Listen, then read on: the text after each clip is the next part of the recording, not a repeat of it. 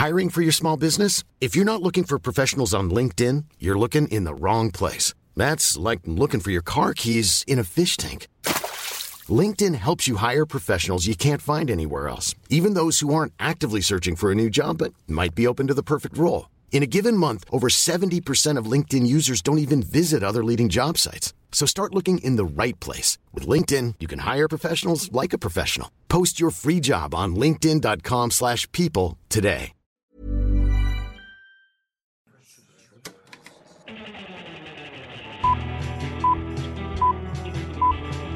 Saca el fanboy que tienes dentro. No tengas miedo de enojarte. Esto es el Club de los Amargados. Llevo trabajando, editando desde las 7 de la mañana. No he podido ir al baño, no siento las piernas ni el trasero, ni me han dejado comer mi sándwich de atún a gusto. Y ahora todo eso va a ser interrumpido para discutir y hablar del stand de los besos 2 con el amiguito. No los debes, nos lo debes por dejarnos tirados en la Ay, Netflix Party. no, mira, para, voy a decir esto. A mi favor, no es mi culpa, porque literalmente dijeron, no, pues este va a ser el día, esta va a ser la hora y esta va a ser la fecha. Y yo como que, Sí, "Ah, sí, caray, sí, caray". sí. Tú, tú, que, tú que no tengas nada que hacer es otra historia, pero yo, yo estaba ocupado. Sí, o sea, o sea, la neta, te- sí te entiendo, sí te entiendo. O sea, nosotros porque, o sea, Luis y yo sí nos programamos. Luisa fue la que me dijo que decíamos hacer la Netflix Party. Le dije, no, sí. Ah, entonces fue Luisa la que te obligó. No, o sea, es que, es que yo ni siquiera sabía que era en serio. O sea, yo pensé que era broma, sino que yo dije, ah, pues, o sea, qué chido si la hacen, pues me les uno, ¿no? Pero eso lo pusieron creo el otro fin de semana. Y entonces dije, bueno, si se hace, pues yo, yo me les uno. Pero después, durante la semana, me dice Luisa, ¿qué? Entonces, que sí, sí vamos a hacerla, sí nos vamos a meter a la Netflix Party. Y le digo de que, ah, sí, sí, no, entonces sí, sí se va a armar. Sí, me están diciendo que sí hacer. Ah, no, pues sí, la hacemos. No manches, Y de todo hecho inició como una broma esto. ¿Te acuerdas que- de que decíamos, sí, vamos a ver el stand de los besos dos, vamos a verlo? Sí, y luego, y luego, pues está Shelly, perdón, Shelly. Ah. Es chistoso porque siempre digo la sh, o sea, de que sh, y Mira, honestamente yo no veo ninguna diferencia entre la ch y la sh y la b y la v. Yo Es simplemente... que somos de, es que somos de Chihuahua. Sí, déjenos en paz, somos Perdón, discapacitados. somos de Chihuahua. Entonces, Shelly se le descargó, creo que se le descargó su laptop y, to- y se, la película se quedó en pausa. Ah, eh, Entonces... es- espera, espera, espera. A ver, primero eh, cuéntame cómo estuvo todo. ¿Cuánta gente había? Como... Eh, Es, es que es a, la- a lo que voy. Haz de cuenta que, pues, primero, para terminar de chingar, yo no tenía, yo no tenía internet. No tenía internet aquí en mi depa. Uh, yo con Telmex y tú con ¿qué? AT&T. Nos odian. Spectrum. Es- Malditos. Maldito Spectrum. Entonces Spectrum. cuenta que le empecé a compartir internet de mi celular a la laptop. Dije, no, ni pedo. Entonces. este, Sacrificando todos los datos por esta, O sea, es que él son, ya sé, son, son ilimitados, pero igual se pone de que súper, o sea, no se pone, no es la misma velocidad. Entonces, pues estaban de que todos de que manden el link, yo que es que no puedo ingresar, porque Shelly me mandó a mí primero el link para ver si fu- cómo funcionaba y todo, ya lo estábamos calando. Ya, ya le dije, ¿sabes qué? Chingue su madre mi pinche internet, que todos, o sea, deja que todos entren. O sea, deja que ya empiecen a entrar, o sea, porque... Y, y- y le dije que ella controlara la película, porque le dije, si me quedo sin internet, se va a traer la película para valía. todos, o, o no sé cómo funciona este pedo, entonces contrólala tú mejor. Entonces, pues ya, no se puede ver, no sé si ella podía ver cuánta gente había adentro. Eh, yo no podía, o sea, siento que nosotros, no, los que estamos como invitados, no podíamos ver. Y Ok. ya, neta, voy a ser honesto. Puse más atención a los comentarios que a la Que la pinche película. película. Neta, la película yo no le ponía nada de atención. Y la cara de Luisa con la película está de que no mames, esta cosa está malísima. La verdad, yo estoy impresionado porque ¿cuándo fue la última vez que viste una película así? Tú nunca viste una. Hace años que no ves una película de que, ay, esta está mala, pero la tengo que ver. Jamás, jamás. Ah, estoy tratando de pensar. ¿Cuál Bienvenido a mi el- mundo. es que, mira, bueno, ahorita que hablemos bien ya de los- del stand de los besos dos, pero Oh, porque gente que nos escuche, vamos a hablar del stand de los besos 2 y 3 para que estén bien preparados.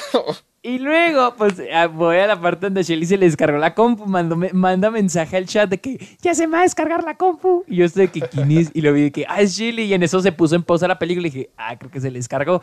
Entonces, ya no duró ni un minuto y volvió y dijo que eh, break de cinco minutos para que vayan al baño por comida, lo que sea. Ah, Honestamente, qué bueno que sí les dio el break porque esa película no ameritaba Güey, durar dos no horas. mames. Él duraba dos horas, 12 minutos. O sea, literal, cuando se les cargó la, la película, literal, todos están de que no mamen, que todavía faltan 50 menu- minutos. cosa. Luisa me dijo que no mames, que todavía falta una hora, no mames. Yo esos 50 minutos me tuve que parar ya al final porque dije, no, no, ya voy a estirar las piernas, aquí sí puedo. Sí, no, no, no, no, estuvo horrible. Entonces, cuando ya vuelve a reanudar la película, a mí se me trabó y le di refresh y me sacó del chat. Y yo sé que no mames, puta madre, la verga, estás bien imputado. Entonces, este, pues al último, pues ya no podía entrar, sino que, haz de cuenta, me metía. Yo siento que a muchos les sucedió esto. Me metía a la, a la party, pero no cargaba. Bueno, empezaba a cargar, pero no completé cargar. O sea, se caía, literal, se caía la página. Y arriba apareció un numerito. O sea, haz de cuenta que subía el numerito. Entonces no sé si es el número de participantes, subía, subía hasta arriba de mil. Porque vi que subieron una foto como que decía 1092, así que no sé si había Sí, sí, sí, 1092 ese, personas ese- ahí. ese numerito, pero yo no sabía ser el número de gente en, el, en la party, o sea, era lo de que yo estaba, yo por eso estaba de que, ah, cabrón, o sea, el número de gente, porque si no, es un, es un chingo. de 1092 gente. personas para una Netflix party, no manches. Creo que alguien puso de que nos dieran un récord Guinness por tanta gente. Ya sé. O sea, no, no sé si era el número, porque digo, en el grupo estoy viendo ahorita y somos 794 miembros. Entonces digo, mm, ¿cómo fue que incluso superamos el número de miembros en el grupo? Sí, a, no sé si a era lo mejor no tiene que ver con eso, o a lo mejor compartieron el link o algo, pero Ajá. a lo mejor era otra cosa. Ajá, o sea, siento que tal vez era otra cosa, pero la neta sí, yo sí vi que vi un chorro de gente en el chat, no sé, no aparece el número de gente total que hubo. Y ya después ya me pueden meter, o sea, al último ya, ya puede entrar, pero ya le faltan como... me- le faltan 30 minutos de película, Y literalmente. me imagino que tú estabas todo desesperado por ya entrar porque no podías esperar para ver qué pasaba con él y con Noah. Honestamente sí te quiere, es que sí quiere terminarla, sí quiere saber, digo, o sea, ¿dónde más ya? Pero literal, li- literal, Luisa adivinaba, o sea, Luisa predecía algo y luego alguien, y después alguien lo ponía en el chat, literal, lo mismo, decían, va a pasar esto, y después sí pasaba, o sea, literal estaba, era muy predecible, la neta, era Ah, muy, créeme, muy el, que fuera predecible creo que es el menor de los pecados que esta película No, no, comete. uf, ya, es el- ¿Qué- obvio. qué- qué- ¿Quieres que hagamos nuestro review del, del stand de los besos antes de comenzar con las noticias? Yo creo que sí, vamos a hablar del stand, el stand de los besos. Vamos a ver, a ver. ¿Qué- qué Mira. a ver, no he visto tu video, no he visto tu video. Eh. Quería verlo, pero no he visto. Pero a ver, a- a- es más, dime qué piensas, lo que dijiste en el video. Mira, ah, ah, yo me acuerdo que vi la primer película por morbo, porque no sé por qué estas cosas les llaman tanto la atención a la gente. La primera la vi por morbo y me sentí igual, así de que ya duraba como hora y media en el sillón y no se acababa y no se acababa y decía, ¿qué está pasando? ¿A dónde van? No está ocurriendo nada. Aquí yo siento que la segunda película es una mejora, pero eso no es decir mucho. Literalmente, Sergio, todas las toda la película son tres triángulos amorosos amontonados. O sea, ni siquiera, ni siquiera con uno, que es lo clásico, sino tres amontonadotes y es un enorme malentendido hecho a propósito, donde todo el mundo se pelea con todo el mundo, donde tienen que estar en conflicto, donde alguien se tiene que enojar con alguien, porque si no, no van a estar felices. O sea, alguien siempre tiene que estar peleado con alguien, si no, no van a estar bien. Y lo peor de todo es que son, ay, son de esa clase de conflictos tan obvios y tan fáciles que se pueden resolver incluso cuando están discutiendo. ¿Te acuerdas de la escena de donde están en la familia el día de acción de gracias? Ahí se están peleando. Ah, sí, de hecho fue ahí fue la escena cuando volví otra vez de que ya pude entrar. Pues es, es que en esa escena literalmente se están peleando en público. Literalmente se están peleando frente a toda la familia, ya diciendo todas las verdades y no, y no dicen... Y no dicen nada, o sea, ni siquiera aclaran las cosas, ni siquiera son capaces de aclarar las cosas ahí. Se me hace muy tóxico todo, porque no, no se comunican, no hablan, no son claros. Se me hace muy melodramático. Y eran cosas que se pueden solucionar tan fácilmente. Y con lo que tú dijiste ahorita de que todos estaban adivinando cómo iba a pasar, sí, porque la película está estire y estire los problemas, los hace tontos a los De hecho, personajes, como de que no se den cuenta de lo que está pasando cuando la audiencia lo sabe toda la película y ellos no por estirar.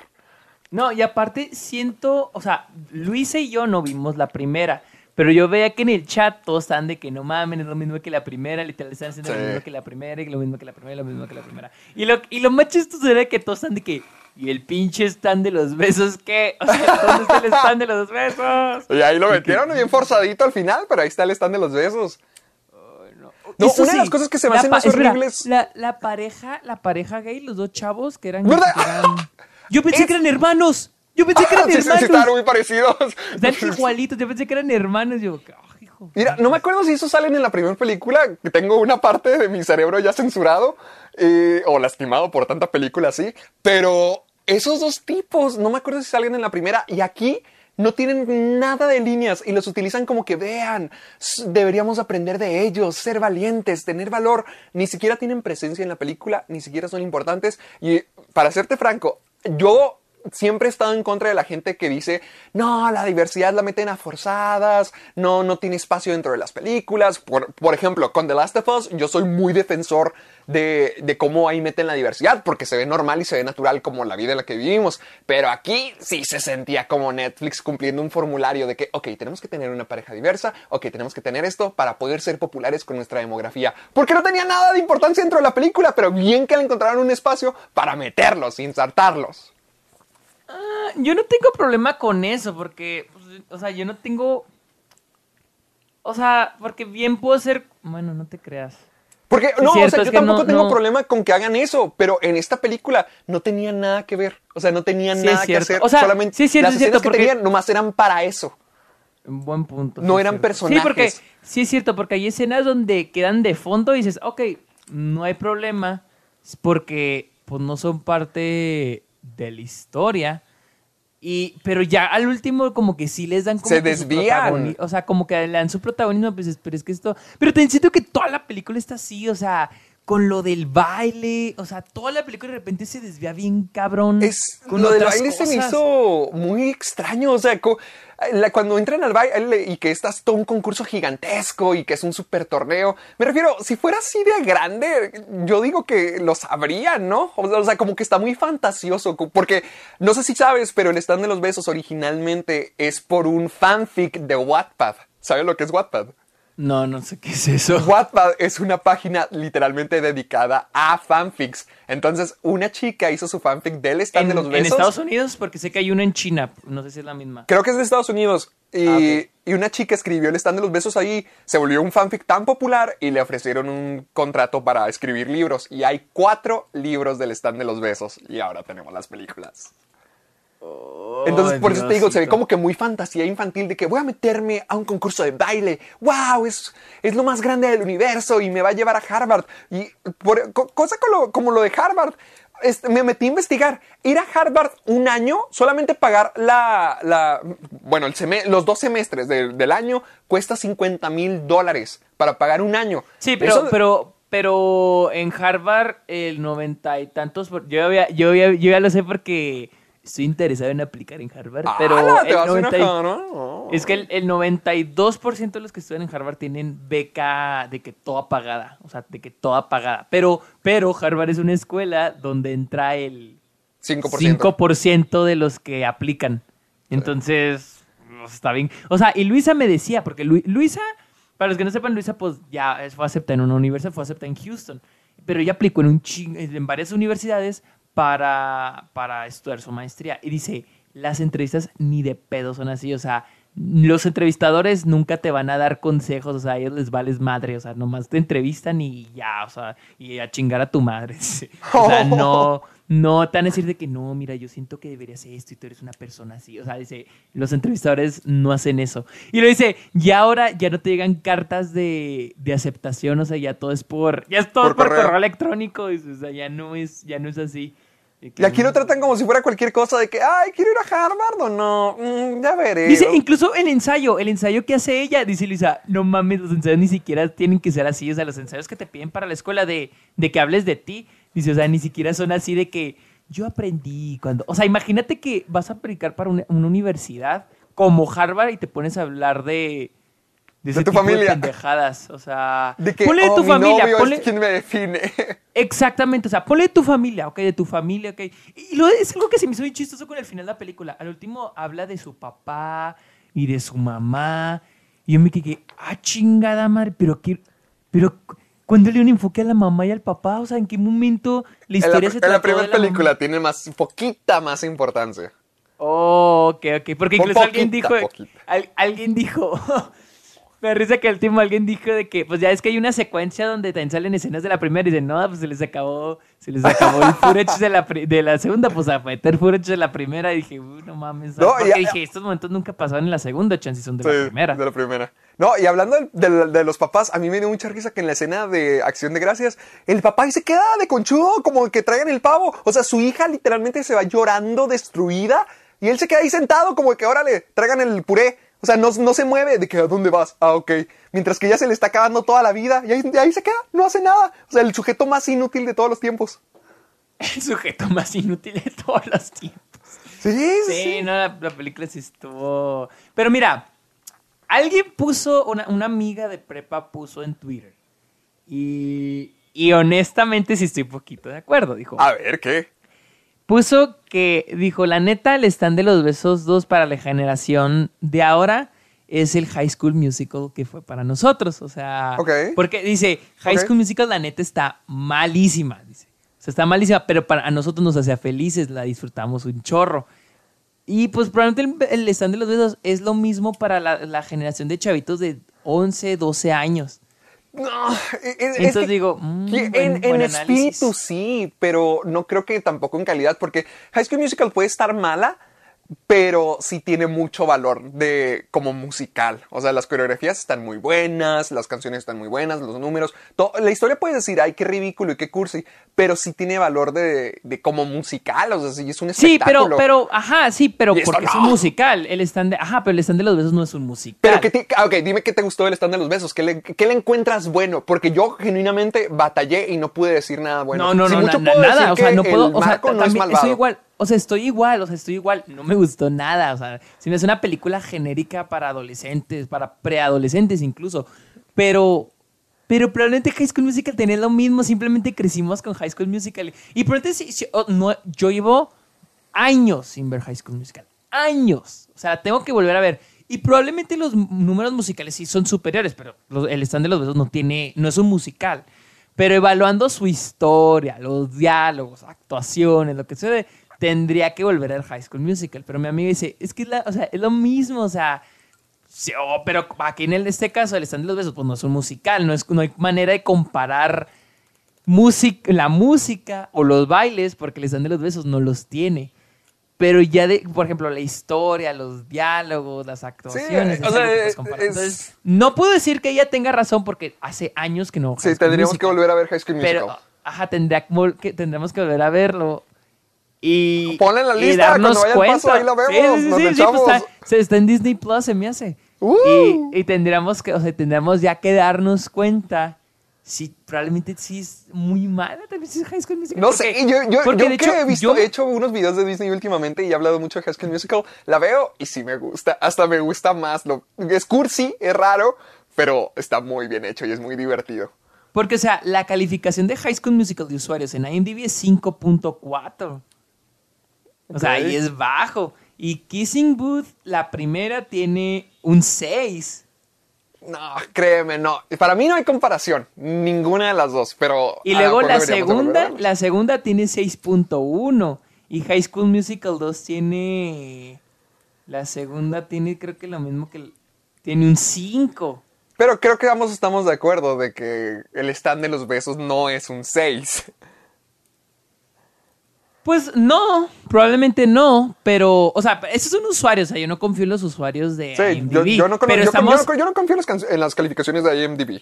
no, yo no confío en las calificaciones de los usuarios, Ah, pero, pero, estamos hablando de que los mismos usuarios calificaron la mía, o sea, y digo, es el mismo tipo de película, o sea, película para adolescentes, barata, que venda, romance, o sea, chances la veo con otros ojos, porque te digo, llevo fácil, yo creo que llevo más de 7, 8 años sin ver una película de High School Sí, Musical. yo también. Este, probablemente ya viéndola con otros ojos, digo, híjole, sí está malona, o sea, sí está mala la película. Deberíamos de, deberíamos de verla, porque es que mm, igual yo también traté de ponerme en ese contexto de decir las películas de adolescentes pues ya son diferentes, pero me pongo a compararlas con las películas de adolescentes de hoy en día, por ejemplo, Love Simon o Las ventajas de ser invisible, Ciudades de papel, Bajo la misma estrella, The Dove, o sea, cositas así. Y veo mucho más valor en Pero- esa clase de películas sí, que pero- con el stand de los besos. Sí, pero es que por, por lo mismo, yo, yo veo más valor también en las películas que mencionas, se veo más valor en esas, en esas películas que en High School Musical. Pero porque High Sí, School Musical, sí. es más, te lo voy a decir por qué, porque High School Musical es película para la televisión y el Bestán de los Besos es considerada película para televisión. Sí, no, no, De hecho, está la bien, calificación, la calificación es TV14, que es la calificación que se le da a las películas de, De tele- televisión. de la, televisión. la- la primera también tiene calificación de televisión. High School Musical tiene TVG, que es para todas las, pero también es para clasificación de, de televisión. Y las otras que mencionaste son películas para cine, o sea, de mayor Sí. presupuesto. Entonces, ahí, ahí sí diría que no hay comparación porque... Pues porque estas son, esta es una película para televisión y la de, por ejemplo, Bajo la misma estrella es una película para el cine. Una más alto presupuesto. Sí, no, sí entiendo, pero creo que la de... de- ah. Hasta películas malas de adolescentes, como creo que la, niñera, que es de Netflix original, no estoy seguro si The Dove es ori- original de Netflix o película para televisión o directa DVD, pero incluso con películas así mm, me gustan, siento que pueden esforzarse más y siento que hacen más con los problemas adolescentes que algo como con el stand de los besos 2 que siento que nomás están estirando un malentendido muy fácil de resolver si la gente hablara pero no lo hacen o sea están como que se hacen de la vista gorda para no tener que eh, eh, o sea, contestar esas, pro- esas preguntas y esos problemas y solamente meter más y más y más problemas. Porque, por ejemplo, yo vi un comentario en Facebook también de una amiga que decía que no, el stand de los besos 2 es una, sea lo que sea, puede ser muy mala, pero te hacen ver la realidad de una relación a distancia, porque yo sí sentí que Noah estaba engañando a él y dije, la película te está manipulando para que creas eso, genuinamente. Cuando llega Chloe al restaurante, me estaba, mientras que estaba editando el video, vi que el, el actor que hace Noah le toca el casi le toca el trasero, o sea, por encimita, se abrazan, se quedan viendo. Oh, sí, también eso me dijo, o sea, eso me dijo Luisa y todos estaban en el chat de que no mames a la tipa la manoseó toda. Sí, o sea, le pone, le pone la mano en el trasero. Yo lo vi, me quedé como que, pues, pues obvio, si te dan, si te ponen a actuar así, pues claro que vas a creer que lo está engañando porque la película te manipula para que creas que lo está engañando, pero para que al final se dé el malentendido de que, eso oh, Dios, mismo no estaba pensando cierto. yo. Eso mismo también dije, esta película me está vendiendo. o- se va a ir por dos líneas. Por la que te va a vender, por la de que te lo va a vender como el malo, para que esta men este, bese al otro tipo, al, al Héctor árabe. Ah, ya, ya. A ver, ¿por qué? Explícame ese meme. Pues porque es que- lo estoy viendo mucho y no lo entiendo. Ok, es que dijeron que se parecía a ti. Me dijeron que se parecía a ti. Y después, y, y aparte porque decíamos que era árabe. Y después resulta que era latino. Pero Sí, después yo era, se llama que- Marcos. Sí, sí, ¿no? Y después yo ya dije que el, el, el latino árabe, el, lector latino árabe empezó a poner y ya les agarran del lector árabe. Maldito, literalmente se llama Marcos Valentín Peña. O sea, Mamón, ¿dónde quedó yo atiné, yo atiné el apellido, porque ya ves que era, yo dije, este güey es MVP, o sea, se, Sí. llama Marco. Y dije, se va a llamar, dije, se va a llamar Marco Velázquez Peña. Y si era Peña, creo que no era, la V era de otra cosa, Valentín. ¿no? Valentín. Valentín, Valentín. Pero si era Peña, entonces de que no mames, si le atinó. bueno, fue Luisa, fue Luisa la que le atinó. Luisa fue la que me dijo que era. Peña. Cuando vi lo de MVP y que ya aparece el otro tipo ahí jugando, creo que no sé qué otra cosa está jugando. O sea, ya sabes que va a ser él. Muchas veces la película telegrafía todo lo que va a pasar. Sí, sí, sí. Lu- Luisa fue la que atinó lo de Peña. Fue la que me dijo que eh, al ser Peña y dije que no mames, o sea, Oye. sí era. Y luego que todos decían de que estamos de que no mames, o sea, ese güey las puede todas. O sea, toca la guitarra, canta, Canta, está baila. mamadísimo. Y luego baila, es el número uno en el jueguito. O sea, este güey puede todo. O sea, es, es- es wow. la fantasía, es la fantasía de, de, de una fanfic. Decir, oh, voy a hacer a todos los más guapos, los más deseables y a mí me voy a hacer la más tonta. Porque una de las escenas, hijo, Sergio, una de las que más me desesperó era cuando prendió el micrófono. Ah, cabrón, ¿cuál? Cuando está hablando de Marcos. Oh, Esa no fue la mames. escena más desesperante para mí de toda la película, porque primero que nada, mugre escuela gigante. O sea, me desesperé a morir cuando el Lee no, no alcanza. Seguía corre y corre y corre y corre. Y la otra tonta. O sea, imagínate que tú nos topamos tú y yo en. Es más, tú y yo no porque somos amigos. Te topas a alguien ahí de UTEP en, en la cafetería y te, te dice de este tipo, esta tipa que está muy guapa. Tú te pondrías con una extraña o con una persona, un conocido, a describir que te lo quieres echar y te lo quieres coger y lo quieres manosear, así a detalle todas las puercosidades que le quieres hacer a la persona. O sea, ¿y si dijo eso? O sea, literal. Yo me acuerdo que. Yo me acuerdo que había dicho que tenía que estar tenía muy buen cuerpo y no sé qué, pero poco dijo más cosas. Duró como 10 minutos hablando de que era un snack. Es más, Oh, sí, dijo cierto, sí me que acuerdo. me, me podría levantar toda. Es más, ¿crees que nos podría levantar? Nos podría levantar a las dos al mismo tiempo. O sea, Ay, de sí, ese sí nivel de comentarios. Sí, me acuerdo, sí me acuerdo. El otro tipo corriendo, el amigo corriendo para Sí, detenerla. o- imposiblemente lejos, me desesperó O sea, mucho de y que no llega y no llega. Y se te caía en cada, en cada rincón, se caía. Y luego lo, lo más cagado era que también decían, ¿a poco todo el mundo tiene acceso al micrófono? Al- a la oficina donde está el micrófono. O sea, ¿por qué? O sea, ¿cómo? O sea, no. Pero, pero, pero, para pero. empezar con la primera noticia. Espera, espera, espera. Última, última cosa. Ah, se me fue. Iba a mencionar algo. Ah, no, se me fue el comentario. Bueno, nomás, nomás quiero saber qué opinó Luisa. No, pues obviamente la odió, la detestó. O sea, literal, cuando se puso en pausa y nos sacó, dijo, este, no, la neta yo estoy bien, si no la quieres acabar. no, sí. Y le dije, no, y si la quiero acabar, quiero ver en qué termina este pedo, la neta. Y afortunadamente sí entramos otra vez. Nice. Y yo, yo, yo sé que ya vamos a comenzar con las noticias, pero ¿qué te parece si hacemos el intro? No, es que yo quería para conectar. ah, dale, dale, dale, dale. Dale, Por la- si, dale si la no- si dijeron, no, yo quiero una secuela, pues sí. El stand de los besos 3 se va a estrenar el próximo año porque ya se filmó. Se filmó en secreto y ya está en postproducción.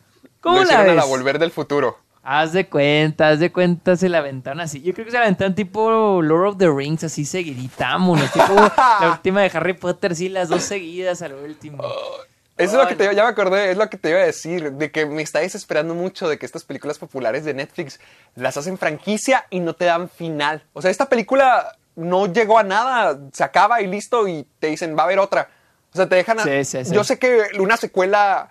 Por ejemplo, muchas de las películas que están en medio hacen eso, te están preparando para ya el gran capítulo final, pero siento que esta película todo fue para nada. Por ejemplo, en 300, te voy a contar, en 365 días, al final, te la voy a spoilear, ¿te parece? Sí, sí, no, no pienso ver esa película. Sí, me lo imaginé. En 365 días están. Toda la película no hace nada y al final dicen nos vamos a casar y estoy embarazada y bla, bla, bla, bla, bla. Y hay alguien persiguiéndonos y matándonos. Nunca se enfocan en nada de eso. Y al final la película, cuando ya se van a casar, cuando la, la tipa va camino a ver al, al otro sujeto, simplemente se mete un túnel y la matan y se acaba. Así, corte a, corte a negro. No hay final, no hay tercer acto, no hay escala. Y siento que esta película hace algo similar, de que no te dan conclusión, simplemente te dicen, ah, espérate para la otra. Entonces siento que están haciendo eso, de que ya se están franquiciando sin siquiera terminar sus propias películas. Simplemente te dejan así cortado para que vuelvas a ver lo demás. Y siento que esta película hizo lo mismo. Sí, no, de hecho, al último siento que lo medio dejó abiertito eso de que, pues con eso de que sí fue aceptada en las escuelas y que ahora tiene que elegir si ir con su amigo o ir con el, el, el novio. El- el y fíjate, y fíjate, yo no entendí, no lo entendí hasta que Luisa me lo explicó, que le dije de que, o sea, y, no, o sea, y luego, o sea, sí, o sea, tiene, va, va a tener que elegir si irse con el amigo o con el otro pendejo.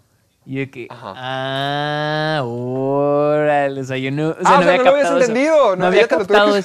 O sea, yo me quedé con la idea de que, oh, ok, fue aceptar los dos, pero, o sea, ¿por qué no les dijo? Y ya me explicó Lisa, pues porque el amigo va a ir a un lado y el, pues el no está en Boston, está en Massa- Massachusetts.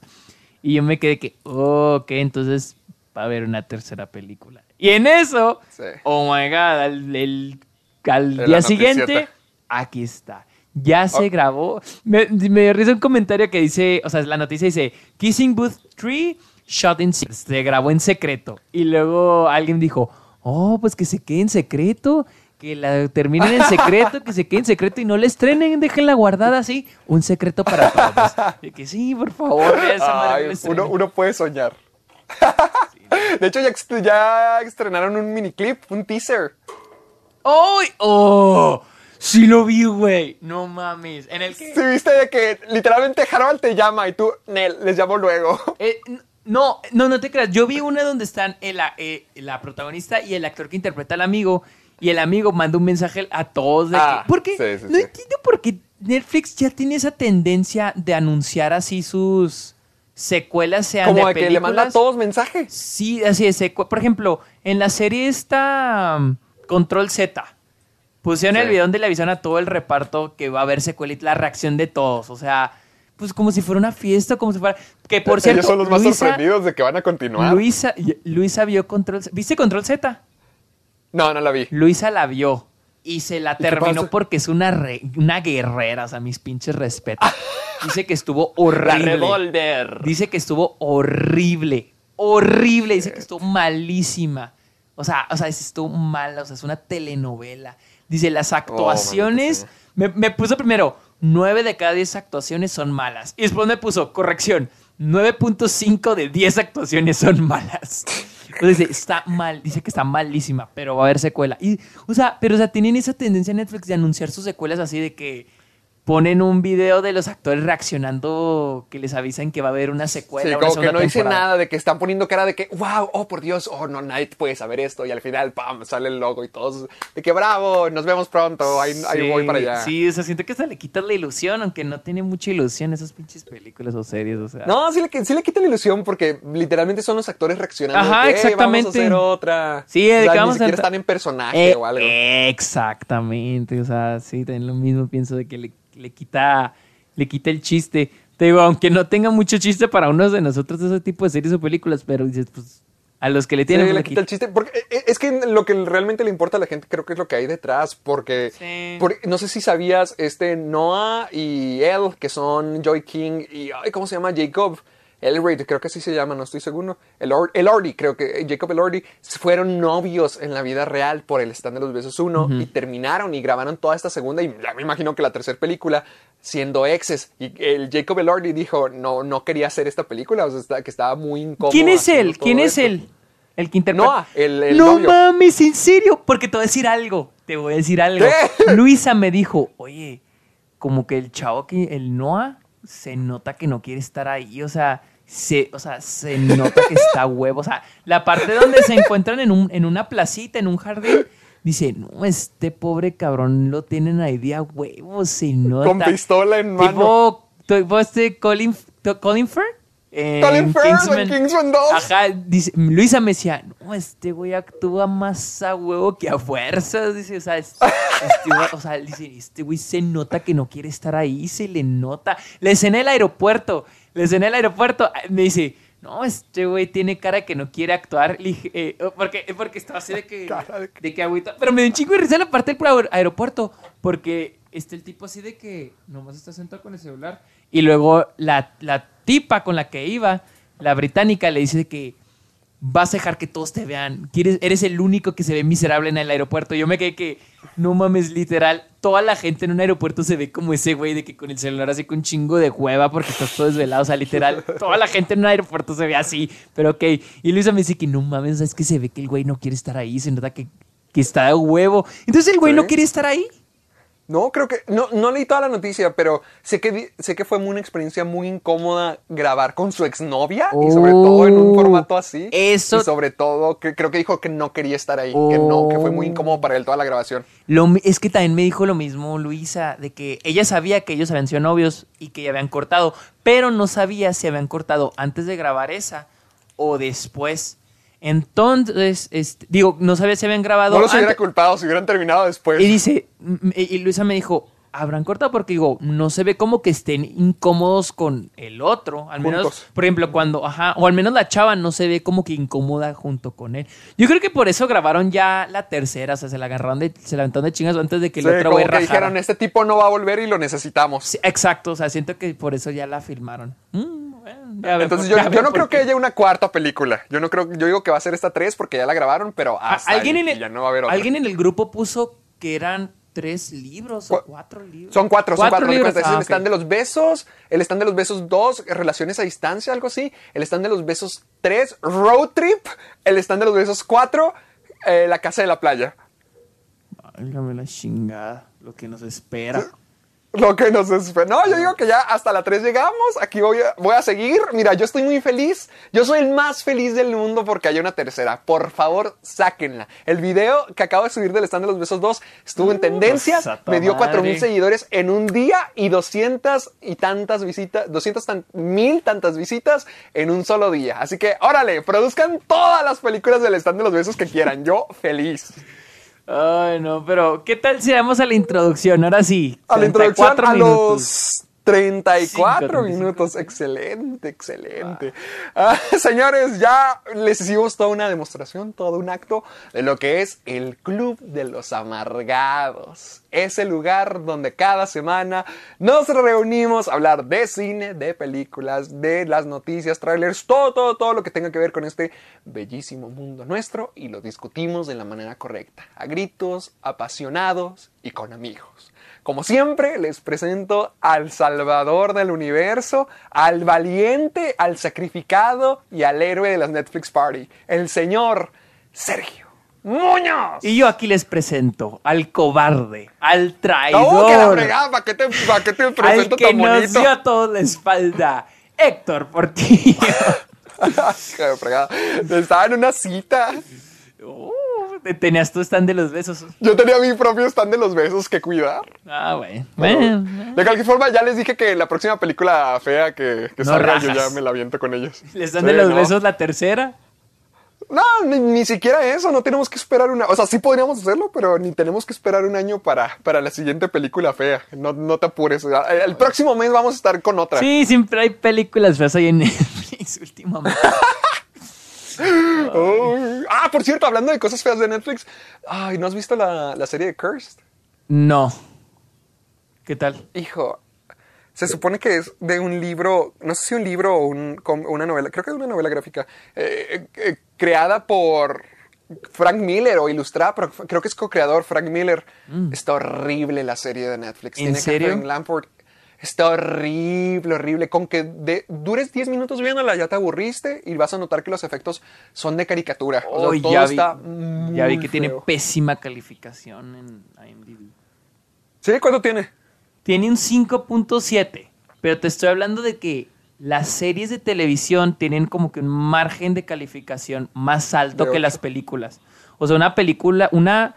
Las películas, por ejemplo, una película que tiene 7.5 es una película que dices, ah, es una película que, te, que muy probablemente te va a gustar. Es una película buena.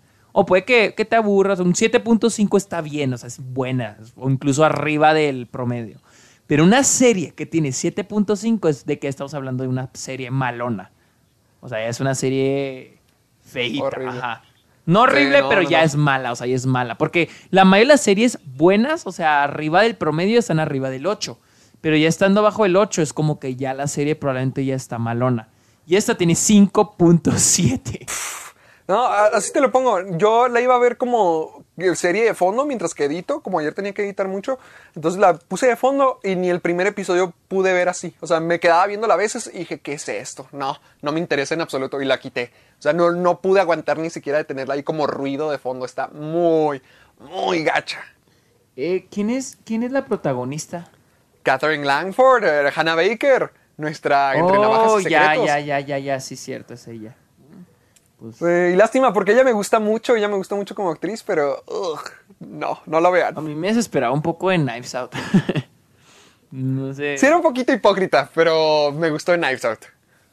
Sí, no sé, como que su, ella, su presencia me desesperaba. Todos los personajes como que tenían un encanto men- menos ella. Siento que todos, todos, todos los personajes siento Sí, que a- tenían hasta, algo ¿cómo se llama? Es- es- Este, el, el niño, el otro niño Sí, que es, sí, sí, sí, sí, eh, también. Bill en, en It, en eso. Hasta él tenía como que cierto encanto porque decían que creo que era un racista o un nazi escondidas. Sí, y esta chava, no, el personaje de ella no se me hacía carismática, o sea, Pero te digo, Es que era como que la buena del grupo, pero. Pero, hicieron- pero es que le hicieron oculta. buen, ajá, o sea, buena y luego de repente hipócrita y luego, o sea, no sé. Pero, y todos los personajes se me hacían muy buenos, se me hacían muy bien escritos y tenían algo que te gustaba, a pesar de que fuera detestable, pero te gustaba, era carismático, el personaje era interesante.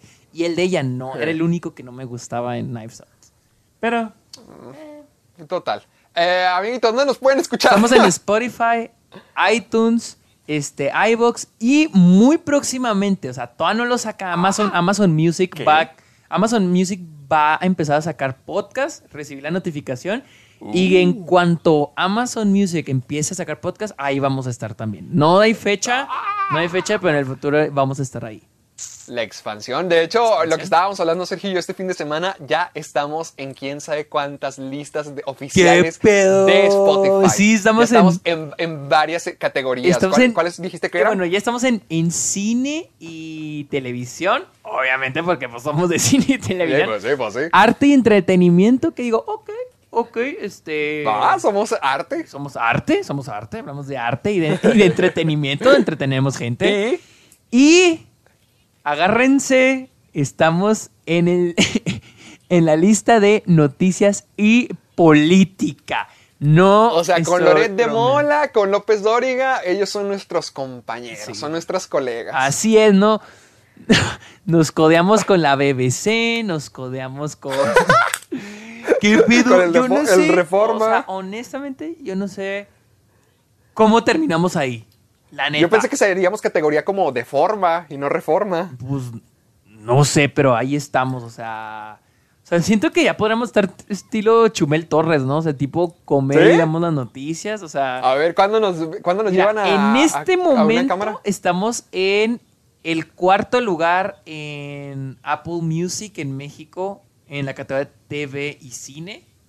Estamos en cuarto lugar. Ya hemos bajado poquito porque ahorita, ahorita la mayoría de la gente lo escucha martes, miércoles. Estamos en noticias y política. Estamos en noveno lugar en Spotify en México. Ahorita En todo México, o sea, todo, nuestro podcast es el noveno de noticias y política en todo Sí, México. güey, o sea. Maldita sea. O sea, estoy de que no mames, o sea, ¿cómo en- es que estoy de que cómo entramos ahí, o sea. Es que yo, ahor- ahorita estábamos discutiendo eso, Sergio y yo, de que cómo lo logramos, porque sabemos que los programas, al menos yo estoy muy feliz con los últimos programas porque siento que todos han estado muy buenos, pero la razón por la que subimos tanto de ranking habrá sido por el episodio tenebroso, por el grupo de Facebook, que hacen más publicidad y que siempre ah, mantienen la discusión viva. O sea, ¿qué es lo que nos llevó tan lejos? Eso es lo que yo no entiendo. O sea, fíjate, la semana pasada alcanzamos hasta el quinto lugar en México en la categoría de noticias y política. Hasta el quinto lugar alcanzamos el julio, el 22 de julio, que fue el, el miércoles, que es cuando más la gente nos escucha, martes, miércoles más o menos. Eh, también ya entramos en, en Colombia. en- también, también estamos en la lista de comedia en algunos países. Estamos en comedia. Bueno, menos mal que sí tenemos encanto. Sí, pues sí damos un poquito de risa o lástima. Oye, pues ya, ya de una vez, los dos apliquemos a Harvard. Vámonos allá a vivir. Y al cabo les presentamos todos nuestros logros y ahí creamos el nuevo club de los Si amargados. esa güey, si a esa güey la aceptaron a nosotros también nos, nos Ah, Pues cabo está bien fácil. Nomás estoy- les mando un mensajito diciendo que tengo corazón y que me define mi mamá. Y ya. Sí, pues luego, luego le caemos a Harvard. Ahí va. eh, eh, empieza la campaña, señores. Club de los amargados en Harvard. Harvard amargado. Hashtag Harvard amargado.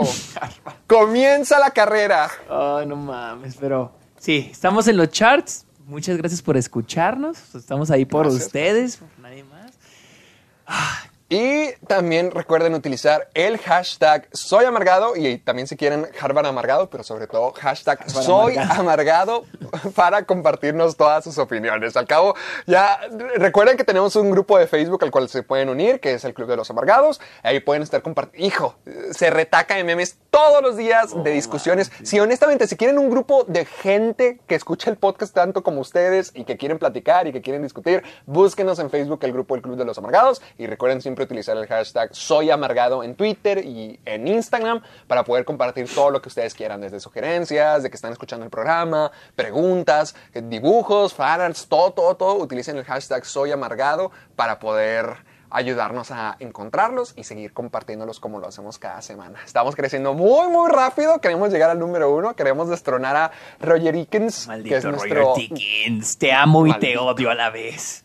Es nuestra competencia, el gran cinematógrafo. Y de- Netflix, también Netflix. Ah, pues miren, nos quejamos tanto de Netflix. Vamos a Vamos a vencerlos, malditos. ¿Quién escucha esos podcasts? Ahora sí, amiguito.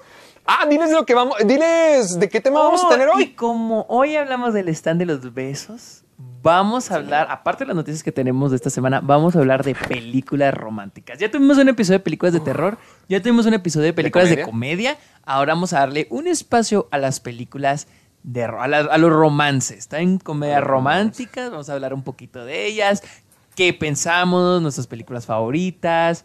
Vamos a hablar de eso al Eh, final ya que ya vimos el stand de los besos 2, al menos que sirva para que nos inspire de algo. Ya de algo que sirve esa chingadera. Ya, ¿no? que sirva. Pero bueno, vamos, vamos. Dale. La semana pasada terminamos con un breaking news muy cabrón. Ah, uh, Y ese es breaking nuestro news- momento Tenant de la semana. Movió un chingo, o sea, fue como efecto dominó. Tenet pues, se puso este, indefinida, o sea, quitó su fecha de estreno, indefinido quedó. Y esto provocó que muchos estudios empezaran a hacer lo mismo o a cambiar sus estrenos. El primer afectado fue Avatar. Todas las películas de Avatar, todas las secuelas de Avatar de James Cameron se, se van a retrasar un O sea, año. no, no, no sé qué película es la más emocionante del próximo año, pero al menos sé que en el 2028, en 8 años, ya, ya estoy esperando Avatar 5. Sí, así es. Entonces, Avatar sacó un comunicado eh, en, en su página, en, en su, en Twitter, diciendo que se, o sea, pues las películas, la segunda se va a estrenar, se va a mover del 17 de diciembre de 2021 al 16 de diciembre del 2022. Igual, Avatar 3 2024, Avatar 4 2026 y Avatar 5 2028. Disney también retrasó, Mu- creo que también retrasó Mulan. Ah, Sí, pues sí. ¿Indefinidamente o ya le pusieron fecha? Porque yo pensé que lo habían dejado sin fecha. está sin fecha. Se iba a estrenar en agosto, queda sin fecha. La que sigue con fecha es New Mutants. Siga ¡Ah! para el 28 de agosto. La que ¡Ah! también Disney... Eh, Esa es la película que va a abrir el cinema. Esa es la película que va a salvar el cine. Y la que eh, también Disney retrasó eh, The French Dispatch de Wes Anderson se va a estrenar Ah, el sí. 24 de julio. O sea, este fin de semana, ahorita estaríamos hablando de ella. Eh, a- Ay. después la retrasó a diciembre y ahora se va a retrasar, o sea, está indefinido. Se cree que se puede retrasar a enero para que siga en contienda para los Oscars. Los Oscars. También Soul, este, Soul, la nueva película de La de Pixar. esta es una historia, un- hay un rumor un poco triste. Esta película se, Ah, toda se planea que se estrene en noviembre 20, pero se rumora que Disney planea moverla para, o sea, para Disney Plus. La, No, sí. o sea, ya no tendría un estreno. Ajá, Disney Plus. ¿Por qué? Se Ah. cree que Pixar, porque esta película fue selección oficial para Cannes. Entonces, para Pixar y, y para Disney, esta es una película con un chingo de potencial para ganar el Oscar Mejor Película Animada. Y, y- y traen una, y, pues le traen, y sí le traen una buena campaña, la neta. Y, y- y para ellos les conviene más estrenarla en Disney Plus que en cines, por el hecho de que de, Para ser considerados. para ser considerados en los. Oscars de, de- Oye, se me hace raro, no, no sé, a ver si me puedas corregir, pero me estoy dando cuenta que muchas películas eh, animadas están yendo a DVD y no sé si alguna también live action, porque mira, se fue Trolls, se fue Scooby, se fue Bob Esponja y ahorita posiblemente Soul. ¿Qué pex? Hay una película de este de Disney que live action que sí se fue. Se me olvidó el nombre. Este, Ah, caray. deja- ¿Cuál era déjala busco. Eh, esa se iba a estrenar creo que en mayo. Se iba a estrenar en mayo. El- y esa fue la única que dijeron, no, esta sí la vamos a tener que mandar a... ¿Cómo se llama? A, a Disney Plus. Ay, ¿cómo se llama esta pinche película que la dirige? A ver, mientras que tú lo busques, yo también voy a ir diciendo algunas cuantas. Estoy Ah, viendo Ar- que... Artemis, Artemis Fowl. Esa, Ah, esa película sí, fue- sí, sí. Dicen que está malísima. Pero esa fue una de Uh, las que que la- terminó este, siendo retrasada. También Spider-Man, la secuela de Far From Home, se va a retrasar del 16 de julio al 17 de diciembre del 2021. Ah, que va a ser la primera película de Marvel estrenada en épocas de Navidad. Oh, ¿en serio? No sabía. Oh, Sí, punto. estaba viendo que va a ser la primera. Eh, Into the Spider-Verse también se va a retrasar del 8 de abril de 2022 al 7 de octubre, pues unos mesecitos en 2022. Bueno, bueno. Este, ay, la que viste, que nadie ha visto, ¿cómo se llama? ¡Woo! Quiet Place. A, A Quiet Place está también, creo que indefinido. No, se va a estrenar el No, 23 no, no, ya. de abril del 2021. Se va a estrenar en Antes, de cuenta, la original iba a ser marzo 20, luego lo movieron a septiembre 2 y ahorita ya está abril 23. Pero no me importa porque ya la vi. Maldito. No, la neta no, no, so- no se me antoja mucho. Fíjate, la que se me había olvidado completamente, que se me olvidó totalmente, era la de Ghostbusters. Ah, la de Afterlife, sí, cierto. A mí se me había olvidado esa. Al parecer se va a estrenar el 5 de marzo del 2021.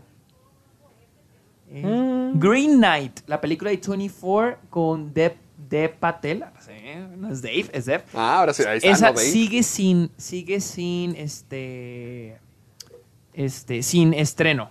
O sea, sigue sin fecha de estreno, está indefinido. Hay películas de 24 de eso. First Cow. First Cow que, que ¿Qué no pasó streaming? esa? ya pasó streaming y de hecho es la primera película en ya llegarle a los miembros de la academia. Yo la vi, la vi esta la semana pasada y sí está muy buena. A mí me wow. gustó mucho, sí está muy, Sí está muy buena. bonita, la neta, sí se me hizo muy bonita. Y este, Saint Maud de A24 sigue también sin fecha de estreno. Sé que creo que se va a estrenar ya en Inglaterra, porque en Inglaterra tiene otra distribuidora, es de Film 4. Eh, se va a estrenar el 23 de octubre en Inglaterra, pero no va a ser bajo A24. Aquí en Estados Unidos sigue sin este sin fecha de estreno. Into the Heights sigue para el 18 de junio del 2021. Maldita sea. Jungle Cruise también 20, eh, para julio 30 2021.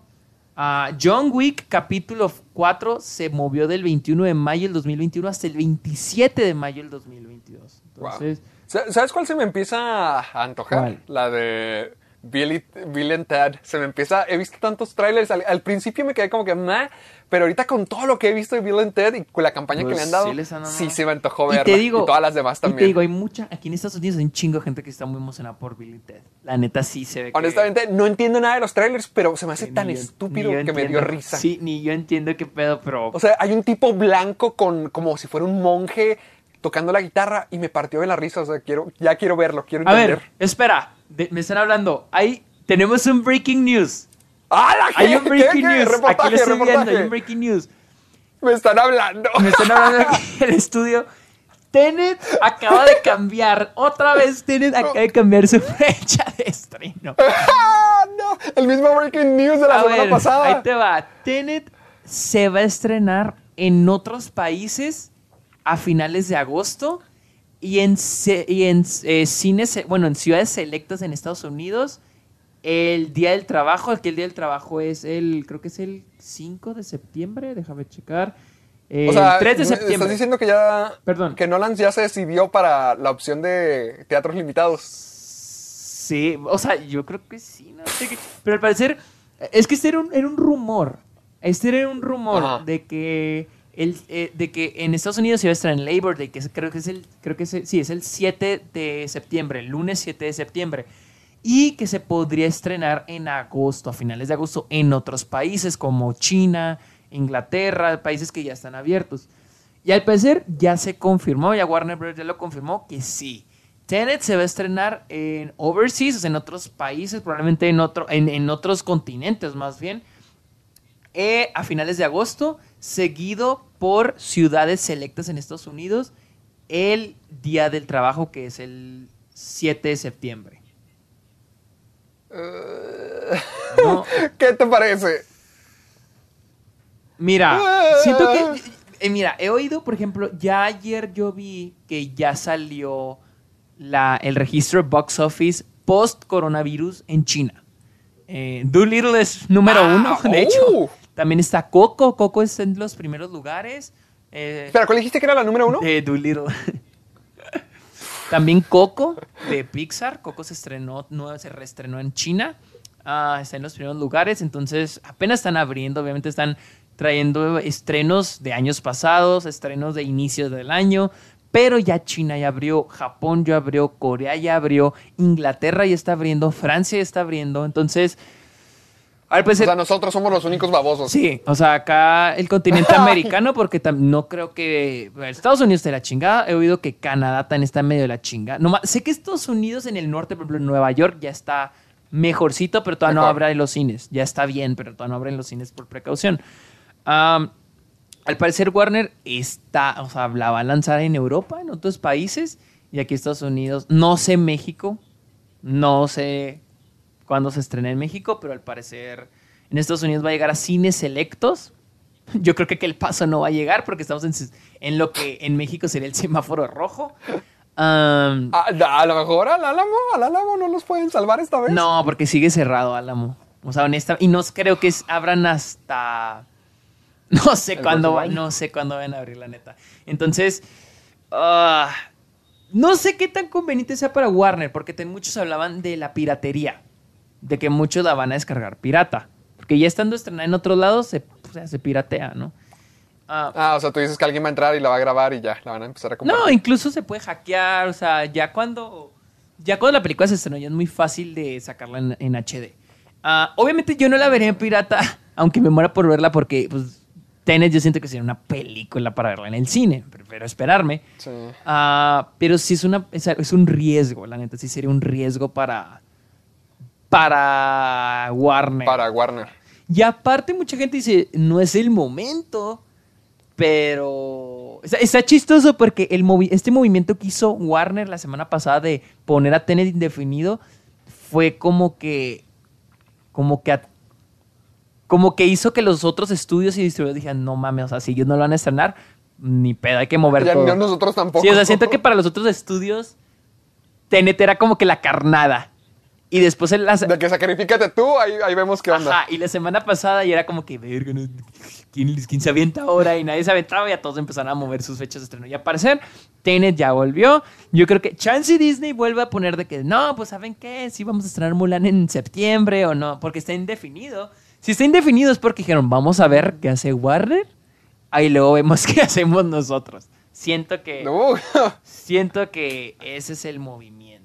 Pero como dijimos ahorita, la única que se quedó así, sin moverse, así, que se quedó como piedra, fue New Mutants. Esa sí, ahí se quedó. wow, cómo las mesas han- se, han, se han volteado. Y hablando de New Mutants, en la siguiente noticia, el director, este, Josh Bo- Bone, o Boone, no sé cómo se llama. Boone, Josh Boone. habla de las secuelas. No secuela, no. O sea, ya el hecho de pensar en secuelas de New Mutants está loco, pero no solo va, piensa en una, sino en dos, o no sé si tres secuelas. Un spin-off, un crossover. crossover. para The New Mutants. Este vato toda nuestra New Mutants ya está pensando a futuro. O sea, está hablando. De hecho, no ha estrenado New Mutants porque ya tres años, casi cuatro años. Híjole, pues. O sea, en serio, es una película que no se ha estrenado como en tres años, que han estado moviendo, que han estado cancelando. Y dijo, no, pues ya, ya se me antojó sacar la segunda y la tercera. Esto va a ser un hit. Sí, y, y el, y el sería un crossover, ¿verdad? Sería Inferno, se llamaría. Infierno. Pero, o sea, ¿sería un crossover con los X-Men que conocemos? Porque no creo que sea con un crossover con los X-Men de Disney. Mira, sería. eh, esto fue en una, en una entrevista. Ah, dice que habrá una secuela. eh, y lo que, lo que llevaría a una adaptación ah, del crossover Inferno. Ah, que sería también una. Que sería una trilogía. Ay, Eh, o sea, el Inferno sería otra trilogía. creo que sí, no entiendo. Y, y sería traer a Warlock. ¿Qué desmadre trae mi Warlock. aquí? O sea. ¿Quién es Warlock? Yo siento que este sería un intento para hacer ah, reboot los X-Men. ¿Cómo? ¿A qué te refieres? A ver, es que estoy. Pues, pues, o sea, ya, pues ya ahora, ya ahora. Ya estoy bien confundido con esta línea de tiempo. Mira, ah, ¿sabes exciting uh, X-Men? ¿Por, por qué? Bueno, porque ahora ya X-Men es de Disney, ¿no? Sí, sí, sí. Por eso digo, según yo, el plan que tengo entendido es hacer a los X-Men parte de. Entonces, siento del- que. del- eh, Siento que sería una forma de hacer reboot, de reiniciar a los X-Men. De olvidar ya todo lo de Fox y hacer ya New Mutants como la parte de Disney. Si es que funciona, si es que le va bien. ah, Siento que sería algo así. ¿Tú crees que le. ¿Tú, tú viste los siete minutos? Yo Porque se supone vi- que los estrenaron. ¿Eran siete minutos? Yo pensé que eran como cuatro minutos. Yo, yo sí los vi. O, bueno, Sí los vi. Ok. Hijo de la chingada, ¿qué te voy a decir? La actua- las actuaciones Yo no lo vi. feas, la neta. tal? O sea. ¡Fea! No, nomás Uf. sale una. Mira. Pero la- a lo mejor puede ser porque no tienes contexto. No, literal es el inicio de la película. O sea, es el, literal es el inicio de la película. Ah, Ah, la nomás es nomás el papá y la hija. ah, em- empieza a haber como que un ataque, no sé. Y ellos empiezan a evacuar la casa. La actuación del papá es basura. O sea, perdón, o sea, pero es basura. Horrible, horrible. wow. O sea, Para que tú digas eso, entonces. sí está pues, sí. feo. O sea, sí está fea la, la actuación del papá. Pero digo que es la primera escena y el papá probablemente... ah, creo que te va a valer madre. O sea, literal pasan los minutos, se muere el papá. O sea, y se ve que algo le pasa, ¿no? Sí. No es principal, digo, ok, se la paso. Pero, Ah, ¿qué- ¿de quién es papá? ¿De esta. la Arya no, Stark no sé o porque, de la- no sé porque es, un- es una niña, o sea, es una niña, es otra actriz como me imagino que interpretando a uno de los Ah. personajes de chiquita. Y este... ah, Alguien dijo que la edición se le había hecho fea, no recuerdo eso. Lo que me- se me hizo padre fue una secuencia... Es que sí, ahora que lo pienso, la edición estaba fea porque la fotografía estaba padre. La secuencia estaba padre. La de donde evacúan todos a la explosión se me hizo padre. Pero sentía que había muchos cortes y no dejaba, como que no te deja ver lo que está sucediendo. O sea, si lo hubieran hecho en una sola toma, que muy probablemente sí se hizo en una sola toma, pero el editor cortó un chingo de cosas, hubiera, se hubiera visto muy chido. Porque te digo, el momento, eso de la explosión, se, ve- se me hizo que queda- se, se vio muy chido. Pero siento que había muchos cortes. O sea, cuando querías ver algo ya cortaba otra cosa. Y cuando querías ver otra cosa ya cortaba. O sea, cosa como lo que hace Cuarón, de que pone el background. O sea, que ves lo que está pasando con los personajes principales en frente de la cámara, pero también ves lo que está pasando atrás. Lo que está pasando en, en background. Entonces, en esa película pasa algo así, pero había muchos cortes, muchos cortes, muchos cortes. De que no mames, güey. De hecho, del inicio se sintió como The Last of Us. O sea, se sintió similar a The Last of Us. Como en Last of Us, o, o- o sea, serio, tranquilo. No, no, no, no, no, no, no. emocional, ¿a eso te Al inicio, al ini- No, no, no. O sea, al inicio de Last of Us, de que empieza la explosión Ah, y empiezan ya, a correr. Ya, ya te entendí, de que todo está tranquilo y luego todo empieza a explotar y ya tienes que estar escapando de todo. Y ves como toda la ciudad está en Sí, llamas. aunque en esta no hay momento tranquilo, simplemente ya empieza cuando empieza el desmadre. Te digo que, te digo que como que la foto se ve bien. O sea, no, no era no, de Oscar, pero se ve bien porque muestra cosas, pero la edición como que arruina eso, o sea, como que... Pero pues bueno, o sea, Sí. te digo, eran como, yo, yo no me O sea- acuerdo que fueran seis minutos, son como O cuatro, cuatro, tres no, no estoy seguro. Yo, yo pensé que a lo mejor leí cuatro en algún lado y lo cambié por siete. Pero lo que va- a mí me importa esto es de que, honestamente, ¿para qué anunciar de que no, sí, vamos a hacer una secuela? O no, sí, vamos a hacer todo, una O sea, trilogía. ese, ese es su entera"? plan, no es una, es más como que su plan. Pero yo siento que, Su deseo, yo siento que depende en cómo le vaya a la, a la película en taquilla e incluso en crítica, honestamente.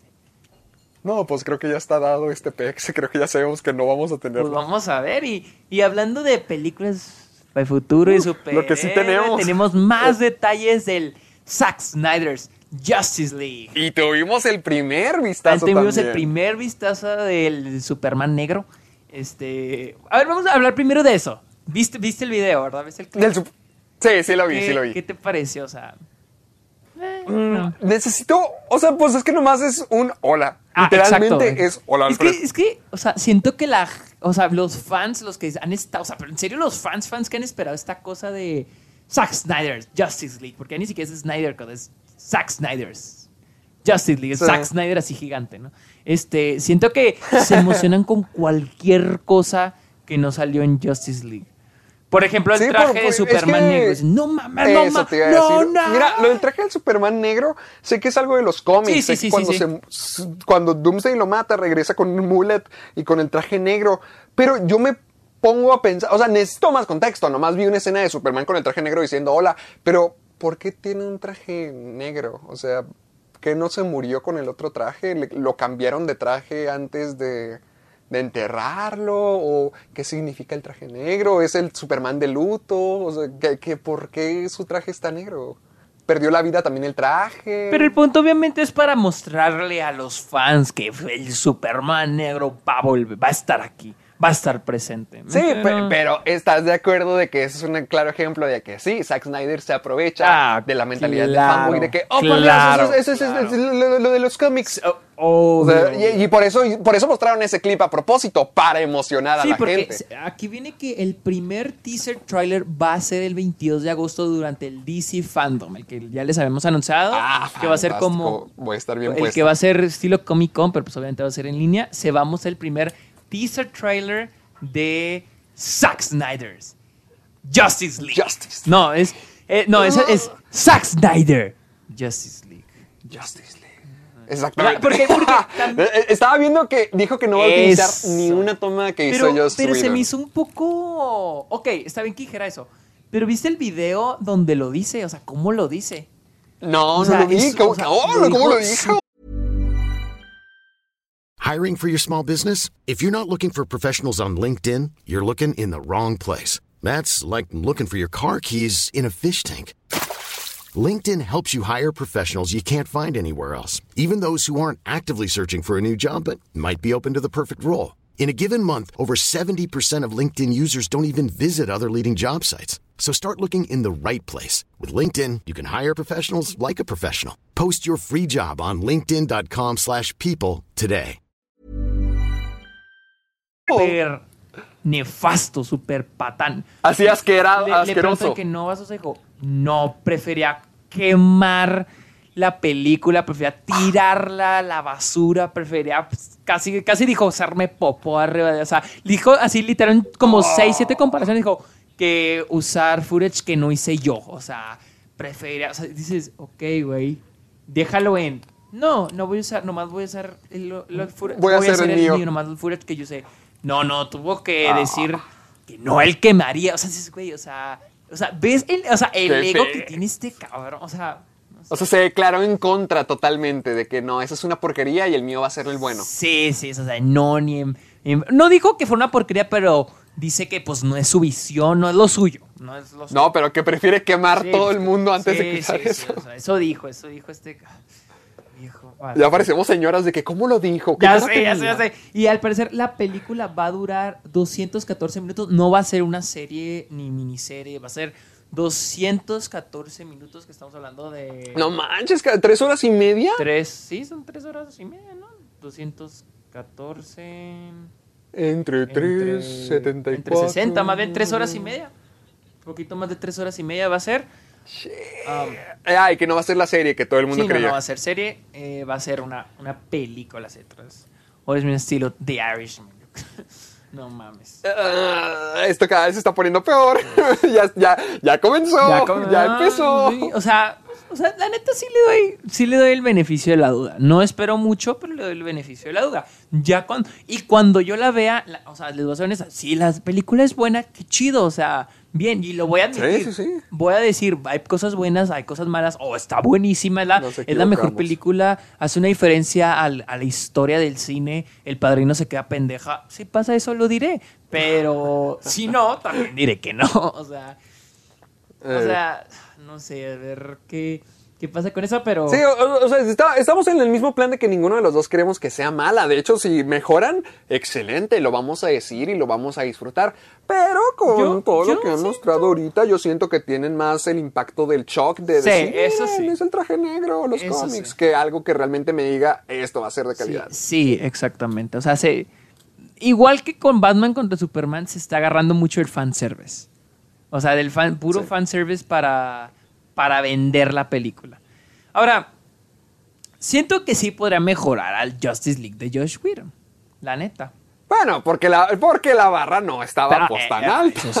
O puede ser igual de mala, pero en otro, esti- otro estilo de malo. Otro estilo de malo. Solo mala, pero en azul. Ajá. Más oscurita, más oscurita, sí.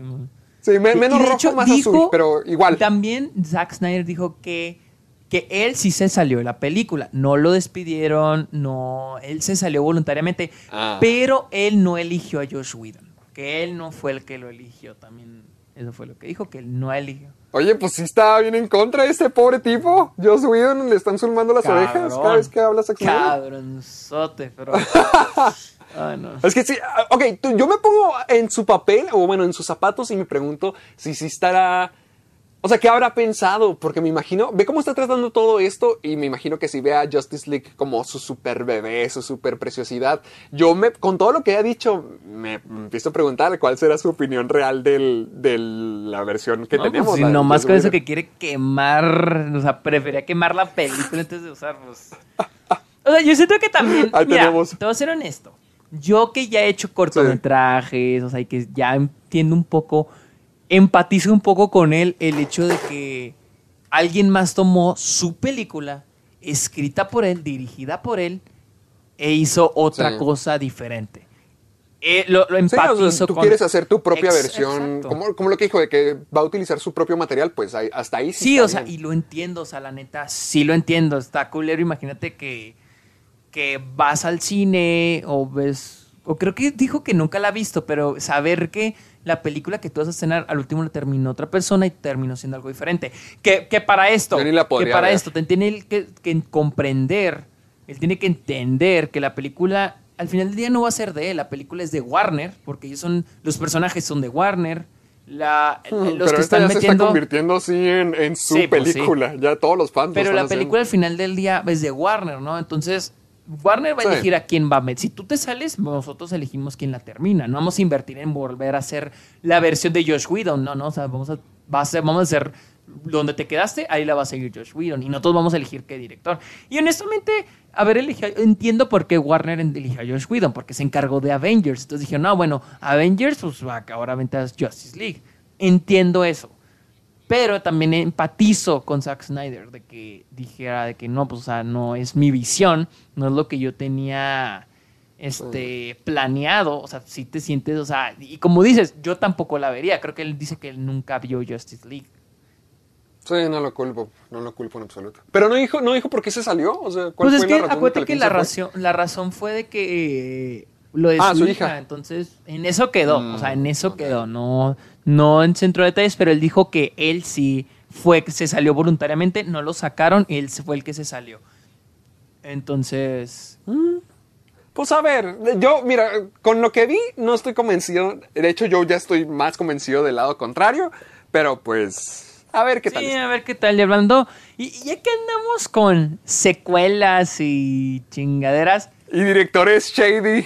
Shark Boy y Lava Girl volverán para un- una película, creo que es una película en Netflix que se va a llamar We Can Be Heroes, que va a ser dirigida por Robert Rodríguez. No entiendo, no entiendo qué es, si es una secuela ¿Qué? o es un spin-off, o no entiendo. qué. No, creo que, creo que vi que van a regresar como papás. O sea, que van a ser superhéroes papás.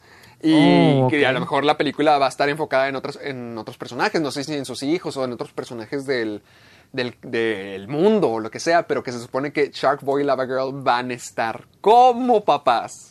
Es algo muy parecido a. No sé si llegaste a ver Mini Espías 4. No, pero no en. Mini Espías 4 sí aparecen. yo- no, no, yo tampoco. Pero sí vi que aparece Juni y Carmen. Ya como adultos. Oh, ok, ok. Sí sabía que salían, que salían como adultos, pero... Pero no la vi. Sé que, sé que sí está mala, la neta sé que es mala. Sí, sí, yo también ni, ni se me antojó, ni siquiera la quise ver. Pero esto me emociona, yo lo voy a ver nomás por ellos. Shark Boy y Lava Girl es terrible y no me importa, me encanta, es mi niñez. Sí, pues yo también crecí viéndolas.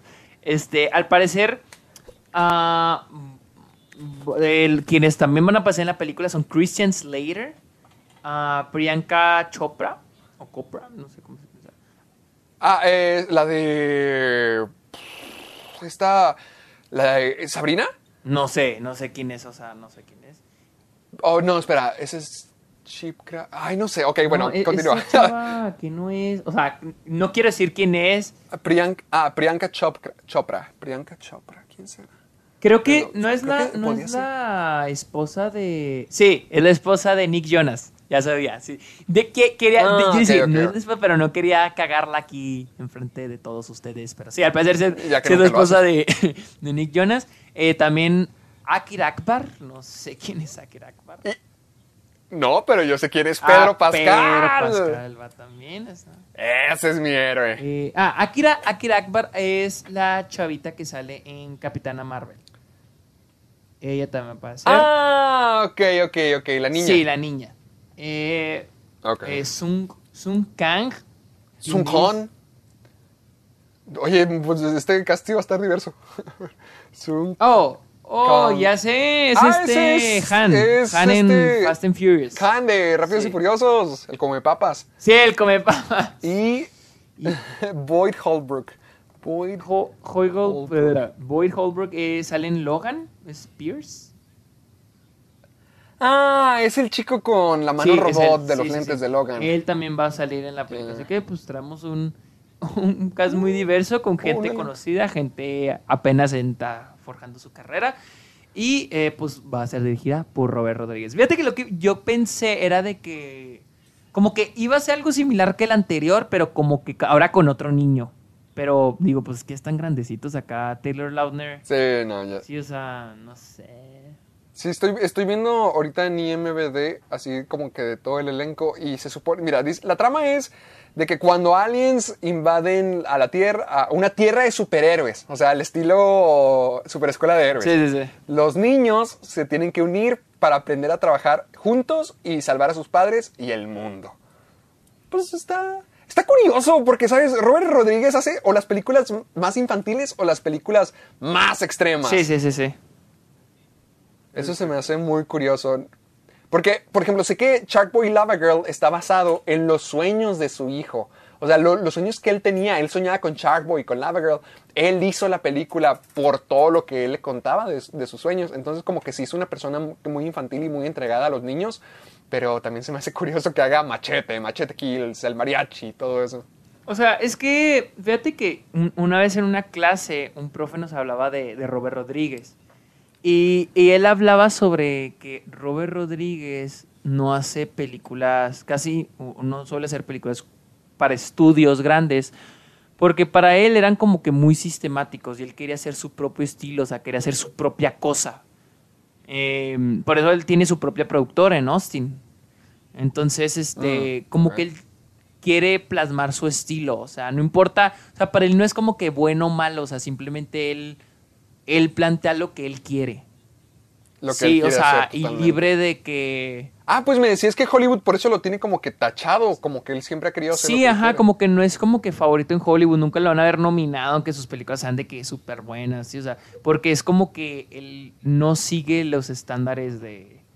No sigue los estándares de Hollywood, o sea, él hace sus Sí. propias cosas. Y hay muchos que, que lo apoyan, o sea, por eso él tiene, él tiene Dimension Films y Troublemaker. Y tenía, la- y tenía el apoyo de. A veces tenía el apoyo de los Weinstein con Miramax. O por ejemplo, Ta- Tarantino también tiene el apoyo de Tarantino. Pues hicieron este Mm. Greenhouse. Y, y Gr- ah, Ajá, y- Grindhouse. O sea, sí, tiene, sí, o sea, tiene el apoyo de muchos directores, de Edgar Wright y así, o sea. Pero el güey siempre se ha mantenido como que al margen de Hollywood, o sea, siempre al margen de los estudios, como que nunca le ha gustado eso. Bien por él, bien Sí, por o él. sea, y te digo, y él hace su propio estilo, o sea, él hace sus propias cosas. Y por ejemplo, el ma- eh, todo comenzó con el mariachi, pues hacer un cortometraje. Y de ahí consiguió dinero para hacer el, el largometraje y ya de ahí empezó haciendo sus propias películas. O sea, es lo que, es lo que más o menos nos explicó una vez un profe, de- de- o sea, de que Robert Rodríguez decidió no Salirse o sea, de- ni si, bueno, ni siquiera entrar a Hollywood, o sea, dijo, no, o sea, yo quiero hacer mis propias cosas y lo hace en Austin, en Austin, Texas. Entonces, este, a mí se me hace, o sea, se me hace muy padre, o sea, se me hace muy padre esa idea. Mm, Te digo, no soy el mayor fan de sus películas, pero se me hace chingón que él tenga así su propio estilo y lo plasme. O sea, se me hace padre. Mira, yo estoy muy feliz de que regrese Sharkboy y Lava Girl y solo quiero que regresen a Demetra. ¿Te acuerdas de, Demetra? Del Minispias 3. Vi que tuiteaste de eso, pero decía, me suena y lo busqué en Google y ya me salió. Ya me salió de que era. Ese fue mi primer amor cuando era niño. Yo me destrocé el mundo cuando me enteré que era una, una era realidad virtual y que no podía salir del juego. En serio, se, se acabó mi existencia para mí. Por eso es como que tráiganla de regreso. Si van a traer a Sharkboy y Lava Girl, también traigan a Demetra. Pero hablemos de Ah, no sé si esta sigue siendo tu película favorita, ¿es, la- es tu película favorita hoy o si va a ser tu película favorita mañana o era la de ayer. Ay, es que siempre estoy, estoy intercambiando entre las cuatro. La de La La Land, eh, Pulp Fiction, eh, Amor Índigo y esta. No, fíjate que ya La La Land ya, como que La La Land ya le he sabido, como que ya le he sabido superar con los, con los Para mí, tiempos. yo no. Yo, yo todavía la adoro con todo mi corazón. Sigue definiéndome. Cada vez que voy a Los Ángeles voy a un lugar nuevo de La La Land y me enamoro más. O sea, es que a mí también me acuerdo que me volvía loco, pero ya como que ahorita, como que ya la superé, o sea, como que ya pasó esa, esa etapa. Pero, ah, pero no, Amargado, pero no estamos hablando de La La Land, hablamos de Scott Pilgrim versus The World. ¡Uh! ¡Diez años! 10 años. Héctor quería que habláramos sobre el reencuentro que tuvieron en videollamada los actores de Scott Pilgrim. Estuvo ¿Tú sí la viste? Estuvo No la vi toda, pero vi seis minutos y era un- una versión resumida, digamos, que te ponían muchas escenas, tenían todo el intro y algunas cuantas escenas famosas para que todo el mundo platicara. Y a mí me sorprende mucho, de hecho te quería... una de las... Sí la metí porque me gusta mucho Scott Pilgrim es de mis películas favoritas y lo que hicieron se me hizo muy impresionante, pero quiero saber también qué opinas tú del hecho de que hagan, bueno, lo que sería un table reading, me imagino, pero de esta manera, o sea, de que ya lo, lo manejen como si fuera al estilo hacer una película en vivo. Se me hace cool. Pues está padre, o sea, se me hace chido, como alguien dijo. me acuerdo que en uno de los comentarios de, de, de- postearon la noticia y alguien en los comentarios dijeron de que, ¿y por qué hacen esto? Y alguien comentó, los famosos no tienen trabajo y están aburridos y tienen que hacer este tipo de cosas para quitarse lo aburrido. Y que- pues sí. eh, No, pero de hecho creo que esta lo utilizaron para... sí, recaudar reca- fondos sí, para recaudaron alguna fondos también. Ajá, y este... Sí, eso está, Ya- eso está padre. O sea, si nos van a si nos van a dar fanservice, que al menos estarán haciéndolo por el bien del Y al mundo. parecer eh, participaron Michael Cera, Mary Elizabeth Sí. Winstead, Chris Evans, Así Anna es. Kendrick, Alison Peel, Avery Plaza, Meg Whitman, Jason Schwartzman. Brandon Routh también estuvo, ¿verdad? Este... Estuvo y además estaba disfrazado, tenía su disfraz de oh, la película. ¿neta? Mm, También estuvo... Sí, ahí tenía su camiseta de top. este, Ellen Wong, esta Satya Sí, Baba y Mark Webber. Y también estuvo... Al- está Alison, ¿cómo se llama? Ah, eh, No, Brie, sí, esta no, sí, Capitana ta- Marvel. No, no, no, Brie Larson. Sí, Brie Larson, estuvo, Brie Larson. este, creo que también estuvo... Sí estuvo Brie Larson porque no... No, No, la- sí, sí estuvo. Estoy casi seguro que yo sí la vi por ahí. Ah. Y creo que también estuvo el creador del, del cómic. Sí, Brian Lee O'Malley estaba. El, gri- el guionista y o escritor Michael Bacall y Edgar Wright también estuvo ahí. Ah, qué hermoso, no manches, tener toda una videollamada con todos esos, qué increíble. yo, yo estaba muy fascinado viendo las casas de cada uno para ver cómo Yo vivían. también me pongo a ver eso, que a ver que hay atrás. Sí. Sí, y vi, y vi que la mejor casa era la de Chris Evans y dije, "Mm, me imagino por qué. Sí, y de hecho se planeaba que la película en Inglaterra se va a volver, en Europa ya se va a reestrenar estos próximos meses. Se planea que aquí en Estados Unidos también, pero pues con pues de cómo se alargó esto de la pandemia, pues quién sabe. Am, ¿tú, ¿Tú quieres que habláramos de eso? O sea, ¿Qué fue lo que más te gustó? Sí, está muy pa- Está muy padre porque vi seis minutos, vi todo el intro y se me hizo genial porque hasta tenían al, al narrador. O sea, no Sí, sé si sí, te sí, acuerdas sí. la- cuando la película comienza de que Scott ta, ta, ta. O sea, lo tenían también a él y se me hizo muy padre y me puse a pensar, pues, ¿cómo, cómo será hacer algo como esto? Ponle que son una hora cincuenta de película y todo el mundo la tiene que actuar y no equivocarse. O sea, se estaban riendo y toda la cosa. Hasta Chris Evans se la estaban pasando bien. Se ve que es como que por diversión y por hacer algo por el legado y estar juntos y reunirse. Pero se me hace una idea fantástica. O sea, lo vi y sí me emocionó mucho. Me, me gustó mucho ver todo este proceso. Algo que siempre me ha interesado es ver el proceso de los actores para, para hacer lo que hacen, para actuar. Una vez vi una toma de Leonardo DiCaprio donde como que está muy, muy concentrado antes de que digan acción. Y luego ya cuando dice acción, ¡pum!, se transforma en Jordan Belfort. Entonces a mí siempre me ha interesado mucho ver como que ese proceso de la lectura, de, de los actores preparándose, cómo se meten en Pero siento que eso es algo normal. Me da risa porque también vi el video de que, wow, qué actuación, cómo entró en el papel. Y luego alguien retito y dice, literal, es lo que hacen todos los actores. O sea, de que. No, no, no, yo sé que es algo normal, pero me gusta verlo, porque nunca lo he Ah, visto. O sea, veo, veo las actuaciones y ves el detrás de escenas, pero no. Me pregunto cuál es su proceso para. o sea, yo sé que es una, la misma pregunta trillada de siempre, pero yo la trato de ver de una manera distinta, porque ya es que dicen, ¿cuál es tu proceso para actuar en tu personaje? No, pero me gusta ver la, cómo se mentalizan, porque, por ejemplo, en una escala más pequeña, a- cuando hicimos Mamma Mía aquí en Chihuahua, nuestra actriz principal, que era Donna, Liliana García, me acuerdo que ella dijo que quería un, eh, un camerino para ella sola y tenía que estar una, una hora antes de la presentación ella sola, mentalizándose. Entonces se me hizo como que, ah, caray, ok, vaya, o sea, se me hizo muy impresionante. Y me pongo a, a pensar no el, el- la actuación, no como alguien viendo a otra persona actuar, sino cómo será desde adentro, cómo, qué, cuál será el proceso para ellos decir, aquí estoy en personaje, me despejo toda la mente, soy esta persona. O sea, me, me gusta mucho ver eso. Y no, no es que esto haya sido, pero me gustó ver cómo estaban todos actuando y cómo se metían todos en personaje y cómo se le estaban pasando bien realmente para un fanático de Scott Pilgrim, ver estas escenas, ver, ver cómo lo actuaban, ver cómo lo hacían diferente desde su casa y hasta tenían algunas sorpresitas, me hizo genial. Hasta Michael Cera creo que estuvo practicando en la guitarra la canción de Ramona para tocarla en el en vivo. Entonces se me hizo como que, wow, qué buena onda. Todo eso se me hizo algo magnífico, realmente.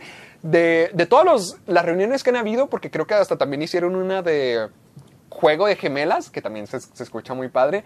Me, esta es una que sí pagaría lo que tenga que costar, siempre y cuando sea algo normal, para poder verlo. En serio, para un fanático de Scott Pilgrim, lo que vi, los seis minutos que me eché, hijo, sí vale mucho Hace la pena. poquito. Porque hasta alguien... Ah, co- termina, termina, termina.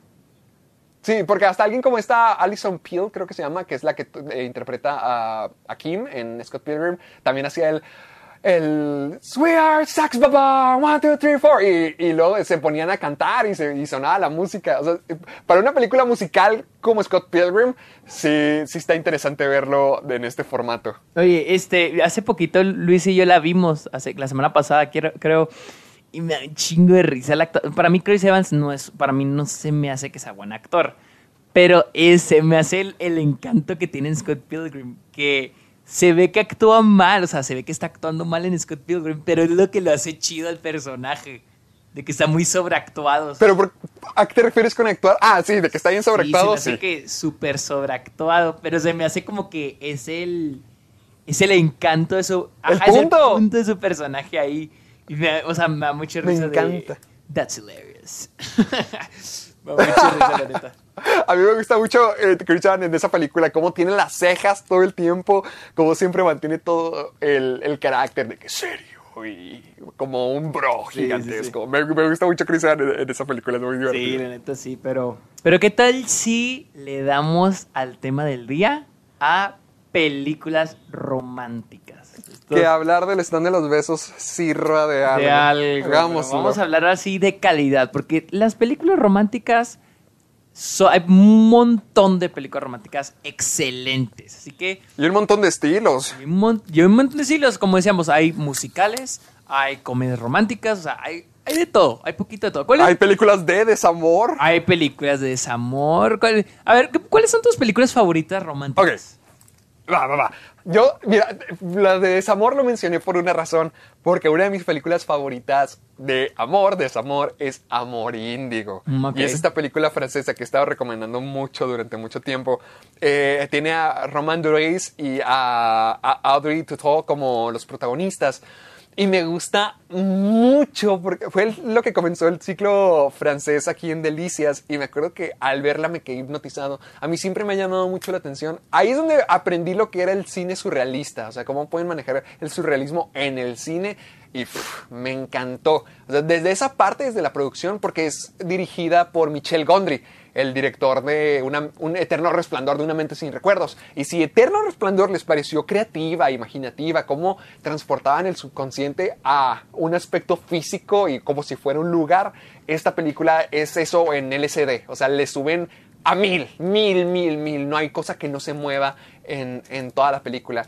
Pero En el aspecto romántico se me hace muy interesante porque habla mucho acerca de la idea del querer estar enamorado, del el momento donde ves que toda la gente a tu alrededor está enamorada, todo el mundo está feliz, todo el mundo está contento compartiendo la vida con alguien más y a ti no te toca. Entonces sientes como que, oye, yo también quiero enamorarme.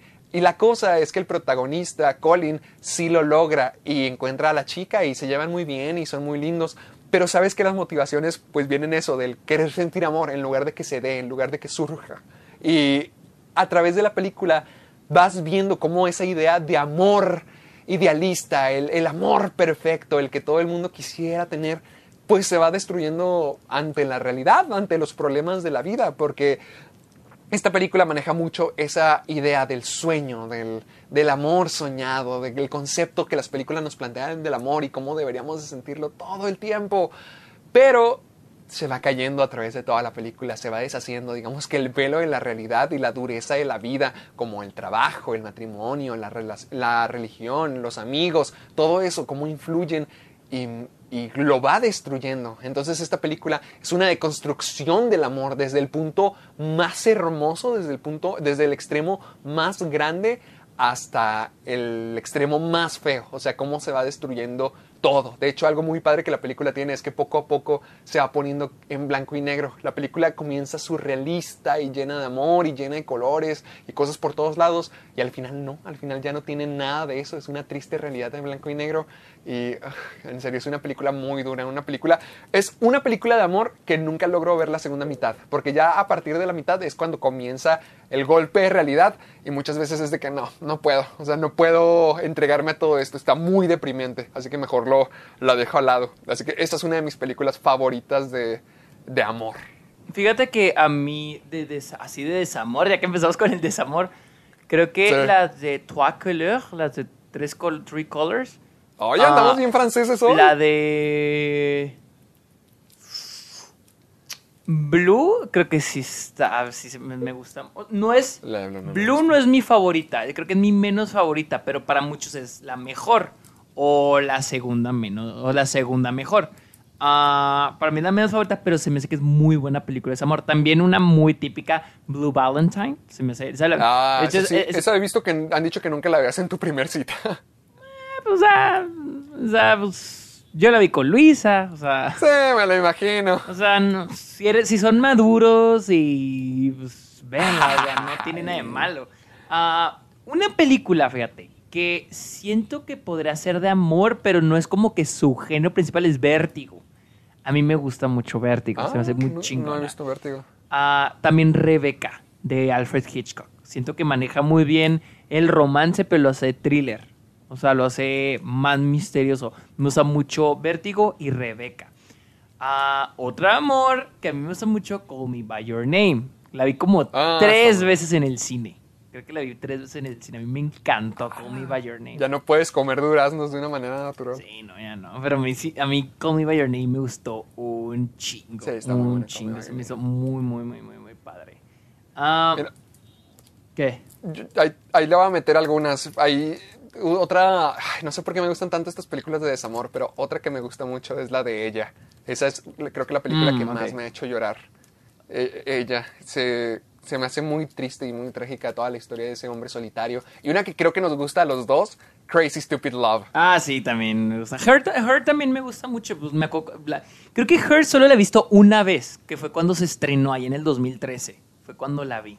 Nunca la he vuelto a ver. La quiero volver a ver, pero hace un chingo que no la veo, la neta.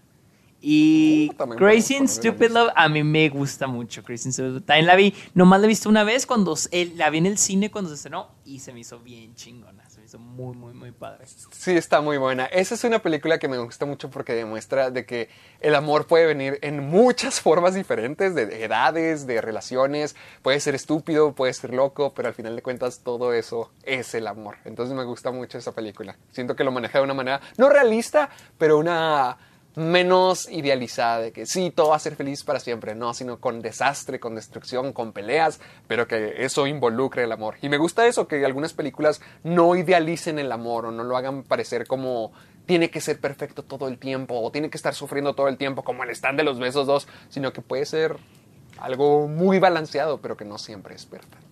Es que a mí, a mí me gusta mucho cuando las películas de romance, no sé, como que el punto principal no es mostrarte una pareja, sino mostrarte el viaje de cierto personaje.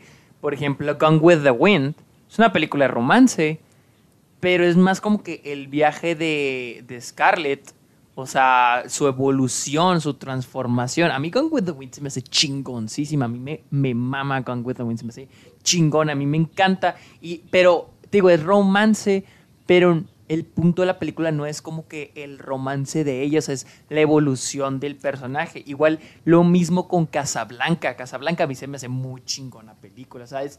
Más sobre los personajes, pero no tanto como que, ah, su relación o, ah, qué romántico es. O sea, es más como que Sí. quiénes son ellos. También hace poquito vi, este, una con Marlon Brando, la vi en Criterion, de hecho, en, en el canal.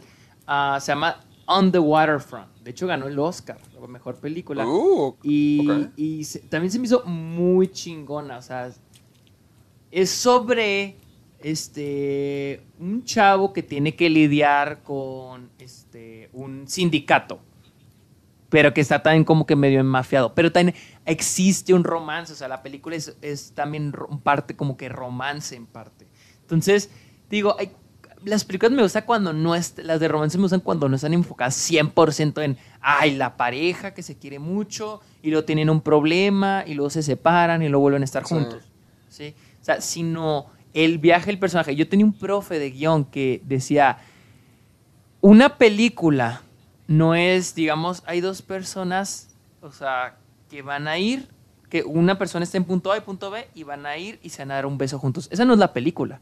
La película es, ellos llegan y en eso se parte el piso completo y quedan separados y tienen que encontrar la manera de volver a reencontrarse. Esa es la película. Esa es una historia. Sí. No es el hecho de que ellos lleguen y se besen, sino el hecho de que ah, se partió el se partió el piso en dos, en dos extremos diferentes, ahora tienen que encontrarse. La historia de volverse a reencontrar, eso es una historia de amor, esa es una historia de amor, o sea, como el viaje de los personajes. Entonces, digo, a mí cuando se trata de, de, de la pareja y que se tratan bonito y luego sale la Por ejemplo, unas que se me hacen muy chingonas es la trilogía de Before. Que literal Oh, se no- tratan. No, he visto ninguna. no se tratan de nada y a la misma vez se tratan de todo. O sea. O sea, solamente es como estar en el momento presente del amor. No, o sea, es que simplemente estar en el. Es, es, es un momento, o sea, literal, las películas de Before es como. Cada película es un momento. Pero eh, literal, li- estoy hablándote literal, es un momento. O sea, nada más están hablando. Están caminando y están hablando. O sea, es puro diálogo, puro diálogo, puro diálogo, puro diálogo. O sea, no pasan cosas. Lo que pasa, el, el guion. El, guión- avanza de acuerdo a lo que se dicen. No avanza con lo que pasa. Los plot points de, de actos ocurren a través de lo que dicen, a través del cambio de conversación, no a través de lo que ocurre. Porque en realidad los que han visto la trilogía Before saben que no ocurre nada, no pasa nada. Todo es pura conversación, puro diálogo. Pero por eso digo, es, son, es una trilogía que se trata de nada y al mismo tiempo, y al mismo tiempo de todo, porque todo es puro diálogo. Entonces, esa se me hace muy chingona. A mí, un- ahorita que estábamos mencionando eso de, bueno, de que es un viaje para todo el personaje, se me vienen dos a la cabeza muy buenas, pero una sobre todo que me encanta es eh, Lost in Translation y ah, sí, ta- también iba a mencionar Lost in Translation. Sí. Se me olvidó también eso. Porque Lost in Translation y Anomalisa son la misma película, pero digamos que una es la versión positiva y otra es la versión eh, deprimente de, del- de la crisis de la persona. Porque esta película cuenta cómo Bill Murray es un actor famoso, un actor súper importante que está de viaje en Tokio eh, grabando un comercial. Y ahí se encuentra con una chica que le llama mucho la atención que es, este es interpretada por Scarlett Johansson. Entonces Bill Murray es un padre de familia, es un actor, tiene su esposa, tiene sus hijos, pero está muy deprimido con la vida y está muy, muy insatisfecho hasta que conoce a esta persona.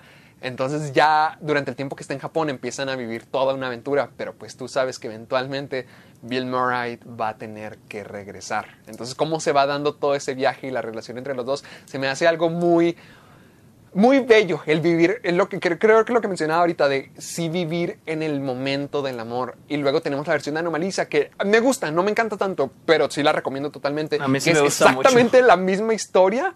No, no, no, sí me gusta mucho. Y es exactamente la misma historia, pero de una manera un poquito más deprimente, un poquito más menos a favor del amor y del escape y de vivir en el momento y más sobre el problema de uno mismo, el problema de insatisfacción y cómo nada lo llena y cómo estamos tratando de escapar constantemente y a veces usamos al amor como una excusa para poder escapar de nosotros o de nuestra realidad y eso, uy, sí, eso sí me dejó bien amargo todo, todo, todo el viaje. Pero esas dos películas, vaya, que las recomiendo. Sobre todo Lost in Translation. ¿Qué, qué, qué es lo que no te gusta de las películas de romance? O sea, ¿qué, qué es lo que no te gusta de las películas? O, qué es lo que no te gusta? O- porque, porque, por ejemplo, bueno, yo, o sea, yo contestando mi pregunta, digo, no, o sea, para mí como que no... Dime, dime, Sergio, ¿qué es lo que a ti no te gusta de las películas de romance? No, o sea, es que más bien para formu- formular, ¿qué crees que se va haciendo obsoleto de las películas de romance? ¿O qué? Porque digo, o sea, no te puedo decir de que no me gusta tal género por tal cosa, simplemente no me gusta esta película porque hace esta cosa que es cliché, por ejemplo. Por ejemplo, no te A, puedo a mí decir... no me gustan los malent- a mí no me gustan los malentendidos, para ponerte un ejemplo. Oh, ok, sí, sí, sí. De cuando se separan o se pelean porque algo no está claro. Por ejemplo, el stand de los besos o todo el- lo de las copias de esas películas. O sea, cuando hay un algo que interviene y tú bien sabes que no tiene que ver y que es una mentira y desde ahí ya mismo ya sabes que van a arreglarse. O sea, que No me las cosas acuerdo. se van a pelear, Sí. van a aclararse. No me acuerdo qué película vi hace ratito que literal también se solucionaba con un... O sea, era el, la problemática para entrar al cuarto último acto era un malentendido. Yo sé que no mames, o sea, no mames que esto va a terminar en un, en un pinche malentendido, o sea... Sí, no, no me, hace sentir muy vacío. Igual cuando entra un tercero en discordia. O sea, por ejemplo, algo que me molesta mucho a mí es en The Notebook, que es la mamá, creo, la que está ocultando las cartas todo este tiempo. Sí. No sé, se me hace, ah, se me hace muy melodramático, no sé, no, no me gusta eso cuando alguien interfiere para evitar el amor, se me hace como que, ¿qué te importa? O sea, ¿para qué? Solo Sí, estás ahí sí, para ser el problema, para evitar. Sí, es cierto, sí es cierto. O sea, no me acuerdo, creo que fue en una de las de Crepúsculo, pero no, no me acuerdo, la neta no me acuerdo. Pero sí me acuerdo que todo iba bien y todo terminaba de que literal era un malentendido. Y yo de que no mames, que en esto, esto va a ser como que el problema, la problemática o. O, o sea, dices, güey, o sea, neta, o sea, un pinche malentendido. ¿Y por qué? Y porque también es más fácil de solucionar. O sea, un malentendido es muchísimo más fácil de solucionar que un problema. eh, es más fácil de crear y es, un- es más fácil de solucionar. Sí. Sí, porque sí que. Exactamente, exactamente porque es muy fácil, porque ya sabes que lo van a arreglar muy fácil porque es solamente un malentendido, solamente se, va a llegar un momento donde van a estar bajo la lluvia, se va a aclarar todo y listo, ya se vuelven a amar. Entonces no hay mucho, mucho chiste en eso. Sí, o sea. No sé, o sea. Mira, aquí estoy viendo clichés. O sea, busqué lista de clichés. Ah, a ver. ah, ah, que los hombres sean súper persistentes y se idealice esto como romántico. Por ejemplo, sí, Ah, como, oh. por ejemplo, como en- también en The Notebook.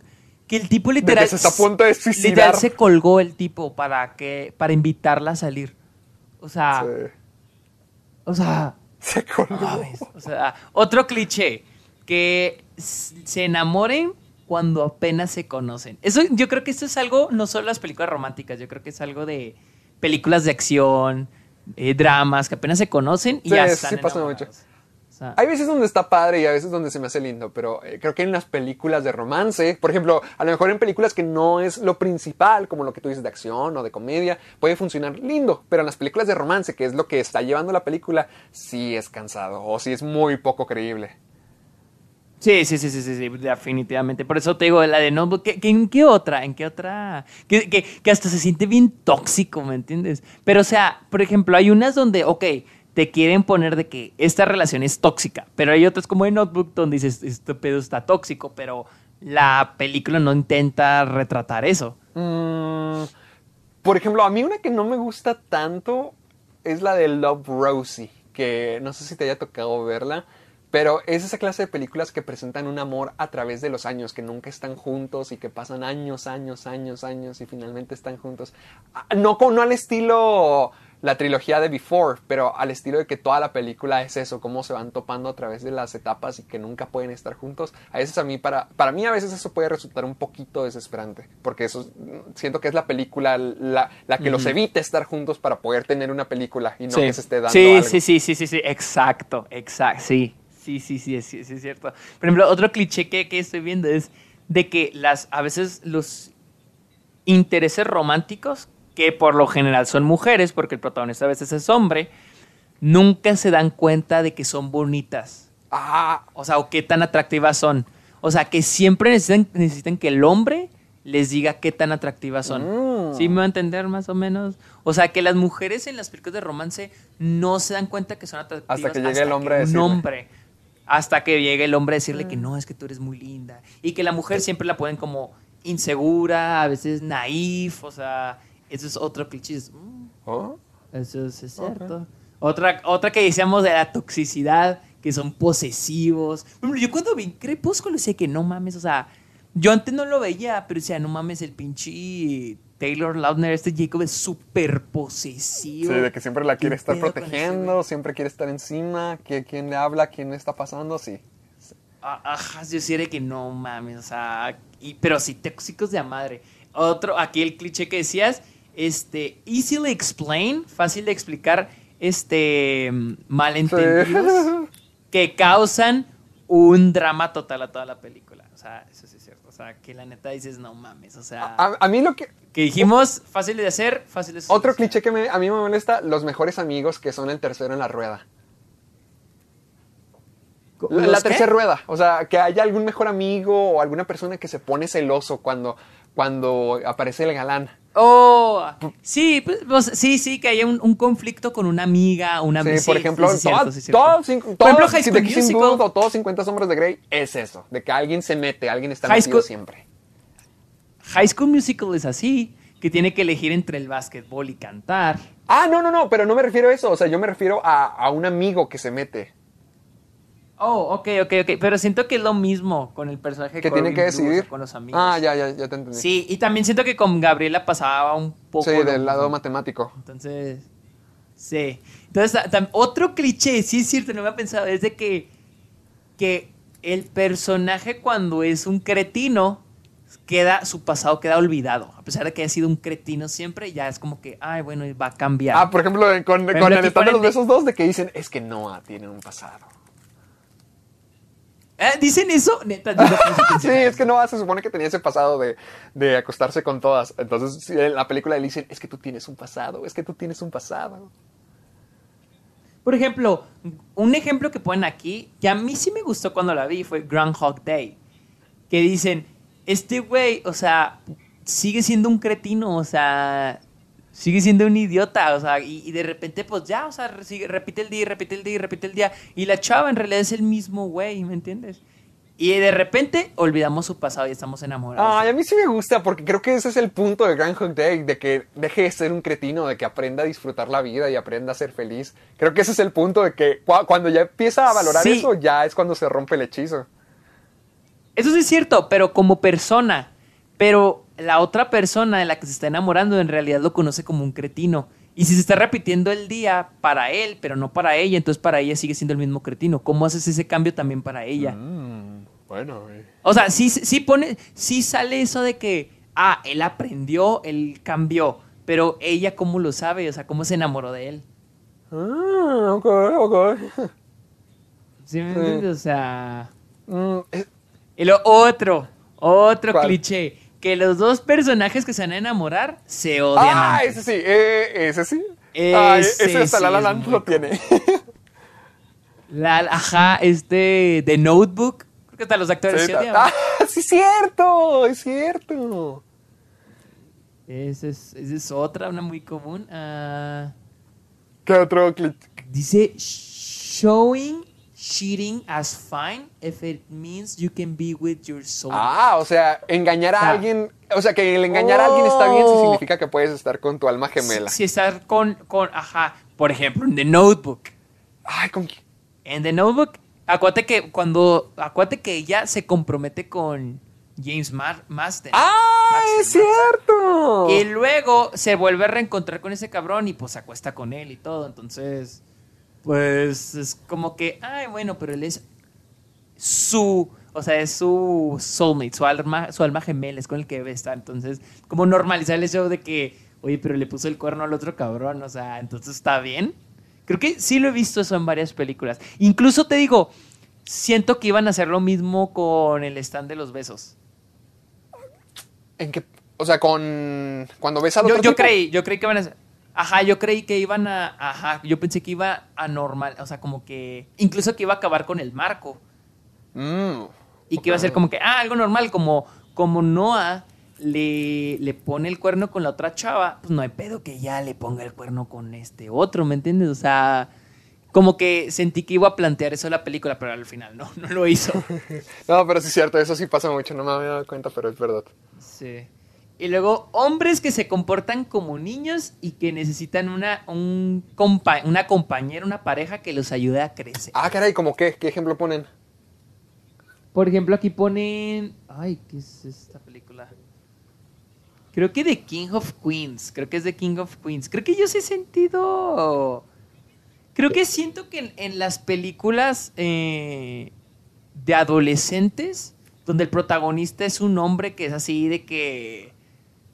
Ay, estoy seguro que yo he visto películas así donde se comportan como hombres, como hombres. Ah, con ok, que hasta que conocen a la De otra chica ya mejoran en la vida. Sí, y que incluso como que les da pena, o sea, con los amigos de que, ay, no, van a creer que soy mandilón, o sea, esa idea. O sea, sé, sé ah, que he visto una película así. O sea, como que la tengo así En en la- cabeza. A ver, ustedes, si piensan en una película en la que el hombre Mejora. es este, ajá, como que mejora, pero que es un inmaduro. Oh, no mames, sé que, así que sea, como que muestra inmadurez, pero ya madura Con la chica. Con la mujer, o sea, sí, o sea, oh, siento que sí he visto un chingo de películas así. A ver, los que, los que, este, tengan una idea, pónganla eh, con el hashtag soy amargado para Sí. poder este, saber. Exactamente. Mira, yo tengo Y- un, un super clichesote. A ver, dinos, dinos, dinos. La confesión en el avión. Ah, cabrón, a ver. La de que van corriendo por el aeropuerto antes de que suba el avión. Ah, ok, sí, sí, sí, sí, sí. De sí, que no, está a punto de irse, tenemos que ir a buscarla. Básicamente, ese es el final de la relación de Ross y Rachel en Friends. Sí, es cierto, es un súper cliché. El ya, se, ya, se, va a ir para siempre, tienes que alcanzarla y que hay toda una persecución para poder alcanzar a la, a la persona antes de que se vaya. Sí, sí, sí, sí, sí, sí, sí. sí. Sí, y muchas películas terminan así, en, en ¿cómo se llama? En, en ponen un aeropuerto, pero en un este, en una escena en la que el personaje que la cagó pide disculpas a través de un, ¿cómo se llama? Un monólogo y la otra persona lo disculpa y tará, hay un beso y se termina. ¿sí? Eh, y eso es. Es- sí, sí, es cierto, sí, es cierto, pues, wow, sí. Siento que sí Sí, hay varios Sí, hay muchos clichés, siento que sí hay muchos. Pero ¿por qué crees? O sea, ¿por qué crees que hay películas muy malas románticas? Como en, como en el cine de terror también, o sea... De que porque hay tantas películas de romance malas. e- Es que siento que... Ajá, o sea, siento Yo, que yo siento que es porque, al igual que muchas cosas nos pueden asustar, hasta las cosas más simples o las más estúpidas pueden generar una reacción de nosotros, yo siento que también tenemos un... Cada persona tiene su propia versión de lo que el amor debería de ser, o sea, lo que tú... Por ejemplo, una vez tú me dijiste que cuando estabas conociendo a Luisa, que cuando empezaron a salir, creo que le preguntaste, ay, pero no tenemos que hacer esa- esas cosas cursis de novios, ¿verdad? Y que ella te dijo, no, pues claro que no.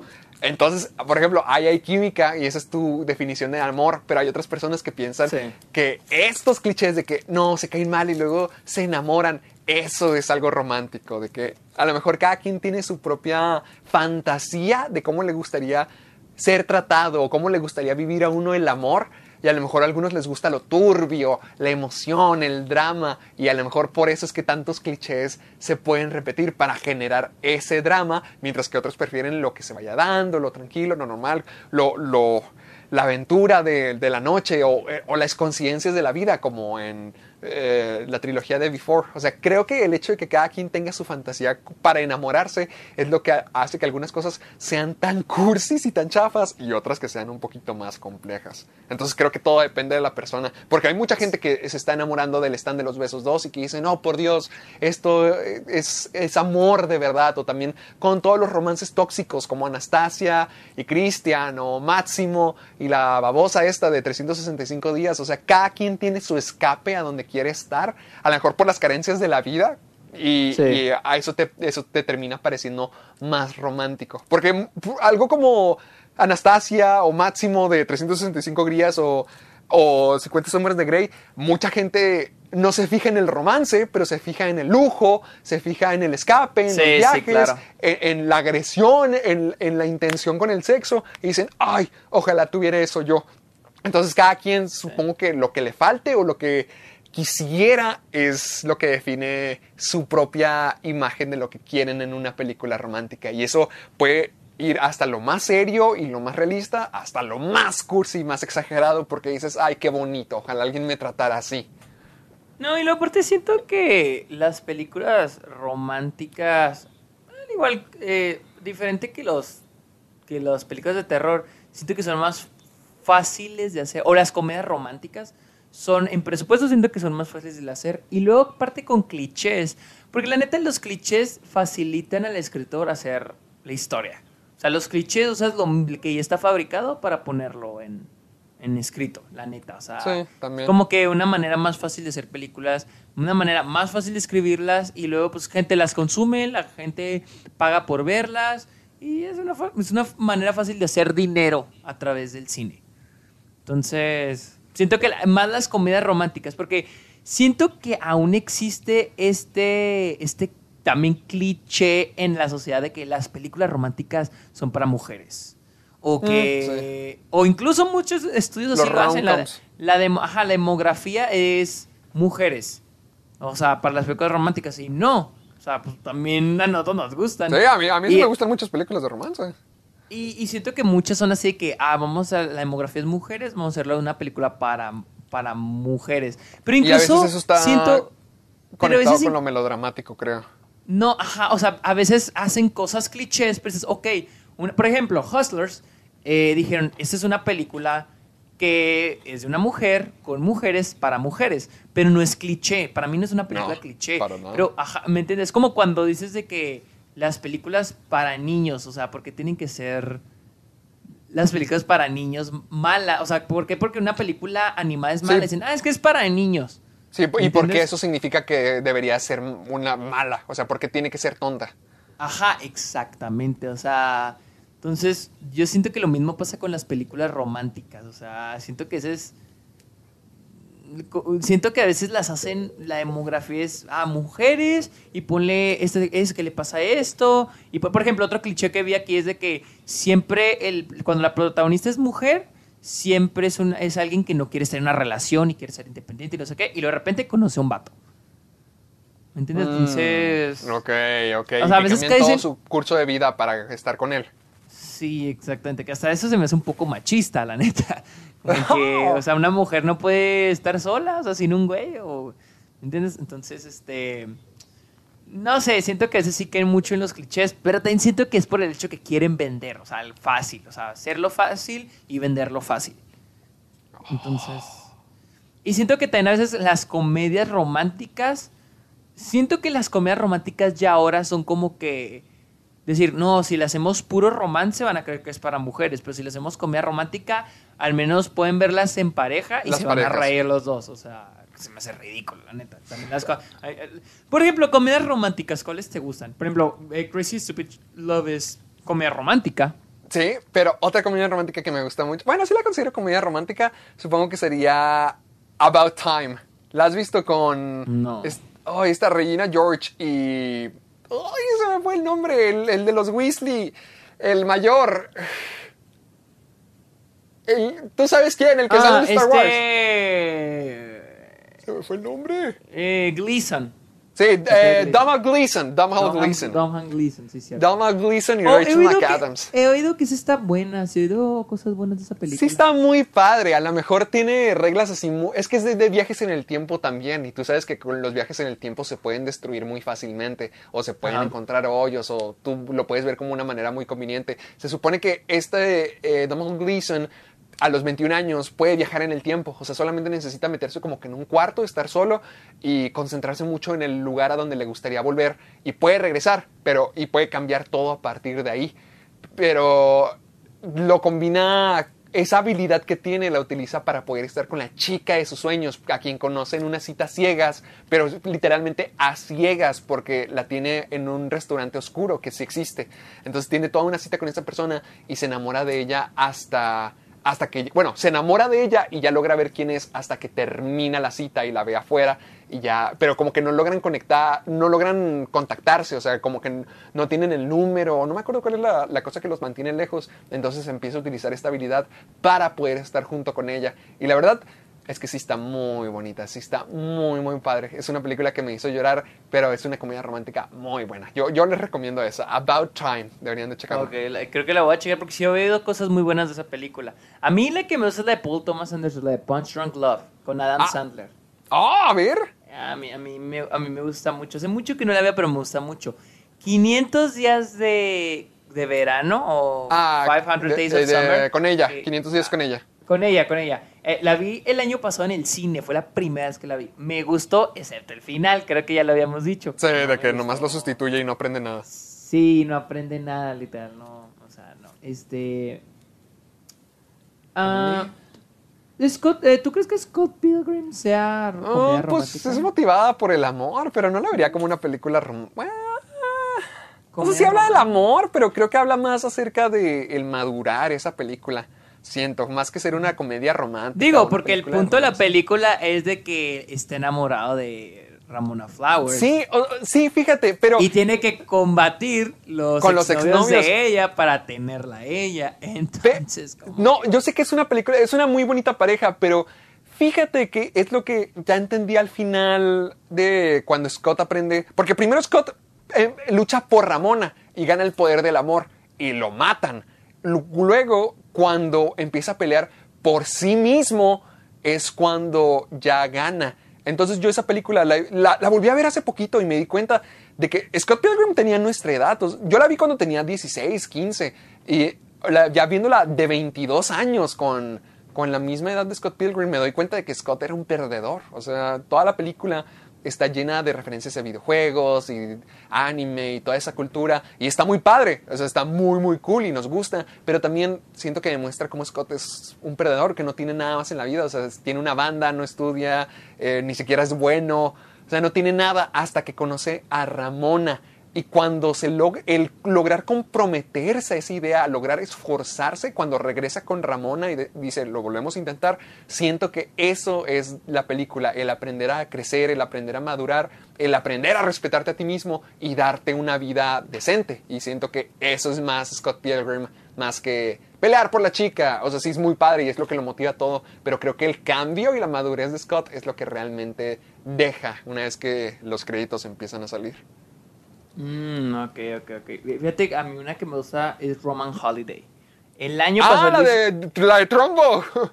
Sí, Luisa me llevó a verla porque a ella le encanta, le encanta. Me llevó a verla al cine porque la pasaron también. Y me encanta. Es con Audrey Hepburn y con Gregory Peck. Y es, es sobre... eh, el personaje de Audrey Hepburn es una princesa. Pero como que ella quiere una vida más normal y se escapa. Entonces, el personaje de Gregory Peck es un... Este, eso es en Roma. Es un con un periodista americano que está en Roma para cubrir la historia de la princesa, porque creo que iba a tener una coronación, no sé. Ajá. Pero ella se escapa y se conocen y, y- y empiezan a tener este, empiezan a, a pasearse, se empiezan a conocer, pero él la quiere ella para hacer su historia, pero poco a poco se va enamorando de ella. Entonces, Uh. esa- esa- a, mí, a, mí sí me, a mí sí me gustó bastante esa película. Está muy- Esa suena bien. chingón. Está A muy, mí me gusta mucho una película que se llama eh, Música y Letra, creo que así se llama. Lyrics and Ah, Music. sí, sí, creo que sí sé cuál es. que es con Hugh Grant y con Drew Barrymore. Por ejemplo, esa película también tiene otro cliché de el famoso que se enamora luego, luego de una persona normal. De que... Ah, ok, sí, sí, sí. Sí. O sea, eso pasa, pero se me hace una historia muy linda. Esa es la historia del famoso. De, de hecho, es lo, es lo chistoso porque es un famoso que ya no es famoso. Es un WhatsApp celebrity que se enamora de una persona normal. Y cómo se va dando esa relación. De hecho, se me hace una película muy bonita y que tiene música muy padre. Esa es una que me gusta a mí. Sí, nunca la vi. Me acuerdo cuando la anunciaron ya hace uh, años. Sí, creo que la pasaban todo el tiempo en Fox. Sí, no, no, te- yo me acuerdo que la, me acuerdo cuando la pusieron en el cine, pero pero no, nunca la vi. La que nunca vi tampoco fue Cra- Crazy Rich Asians, que he oído que está muy buena. Ah, tampoco, pero sí se me antoja. Pues acuérdate que, de hecho, gente que nos escuche, Sergio y yo compartimos el elevador, no sé si con el protagonista de Crazy Rich Asians. Ah, sí, sí, sí, sí, sí, sí, me acuerdo. Y literal, yo me puse a sacarle plática, pero Héctor venía muy nervioso. Ay, no es cierto, le pregunté por los restaurantes. Güey, fui yo el que le pregunté. ¿Ah, sí? Yo fui el que le pregunté a ustedes. Ven- ok, veníamos este Héctor, Roger González y está Fer. Entonces, Sí. este. ven- estos venían. eh, Roger fue el que primó, no sé qué, lo saludamos, ¿no? Y ya no- eh, nosotros íbamos a bajar porque íbamos a ir a comer. Estamos en Nueva York y queríamos ir a un lugar a comer. Y yo le pregunté, oye, ¿no sabes? ¿Nos recomiendas un lugar a donde comer? Y ya, pues, él estaba de que no, pues pueden ir al Village, que no sé qué. Y le dije, oye, en el. Ah, no, dijo, pueden ir a no sé dónde, no sé qué. Y le dije, oye, en el Village hay. Un Village es un lugar, es un área en Nueva York. Y dije, hay, hay este, lugares donde comer. Pero literal, yo estaba hablando con él y ustedes se quedan de que. Como que están de que. No mames. Pues es que sí, yo sí me quedé Y como que no tipo, manches, estábamos en el, creo que ya lo acababa de entrevistar y luego ya Sí, lo sí, terminé sí. de entrevistar y luego ya estábamos en el elevador con él. Bueno, la entrevista fue para, para que claro, por la de las Christmas, es también el que salió las Christmas. Pero, Las Christmas. pero yo también, yo estaba sacándole plática, pero yo estaba esperando a que o Roger, o Fer, o Héctor le pidieran una foto de que saliéramos todos en una foto. Ah, porque yo sí quería la porque foto. ya habíamos dicho, o sea, habíamos dicho de que a él, al actor, ¿cómo se llama? Este. ay, ay, ay, Se me olvidó el nombre. A ver. ah, este. Ay, ¿cómo se llama este hombre? eh, se llama Henry, Henry Golding. Golding. Henry Golding. Este, ya habíamos, di- ya habíamos dicho que había gente que decía que el tipo así en el hotel de repente aparecía en el, No, en yo, el yo me lo lobby. topé el, el día que llegué al hotel. Ahí estaba enseguida de mí en la recepción. Llegó al mismo tiempo que yo. O sea, y Roger también dijo que se lo había topado y así. Entonces dijimos, bueno, cuando nos, si nos lo topamos, nos le pedimos una foto. Y literal nos lo topamos en el elevador y yo le empecé a sacar plática. Pero me dio pena pedirle la, la, La foto. Pero dije, no, Héctor o Rogers pues, han de ser más aventados y se la piden. Y nunca se la piden. Y luego que No. cuando saliendo del hotel, que él se fue, les dije, ¿por qué no piden la foto? Y son de que yo también estaba queriendo una, yo quedaban quería una foto, que no sé qué. Dije, ¿Por qué no pidieron la foto? Mira, es que pa- para ser justos, eh, nosotros ya estamos entrenados para no pedir fotos, porque a nosotros nos tienen bien Ah, prohibido pedir fotos donde sea. Entonces Bueno, para eso yo no nosotros sabía. ya se... ¿Qué hubo? Yo, yo no sabía, yo iba de Sí, no, es que nosotros nos, nos dicen, a veces cuando nos, nos toca entrevistas, nos mandan correos desde las distribuidoras que te dicen cuándo sí está permitido y cuándo no. Y la mayoría del tiempo te dicen que no, sobre todo con cosas como Sony, que creo que Last Christmas es de Sony, creo que había una de, esa, de esos disclaimers de que no fotos. Entonces nosotros ya tenemos siempre la mentalidad de que pues nosotros lo que vamos es hacer la entrevista, a, a hablar con ellos, a platicar y que está prohibidísimo pedirles foto. Solamente en algunos casos se puede. Y entonces por eso para nosotros se vuelve difícil como decir, ah, ok, ok, creo que aquí sí se puede. Pero ahí sí, Sí. se podía, es lo peor. Entonces sí, que- o sea, sí me hubiera ajá, gustado. sí, o sea, porque las fotos son durante la entrevista y están prohibidas. Pero pues ahí Sí, no, no, yo sé, pero nos quedamos con esa tenía- mentalidad.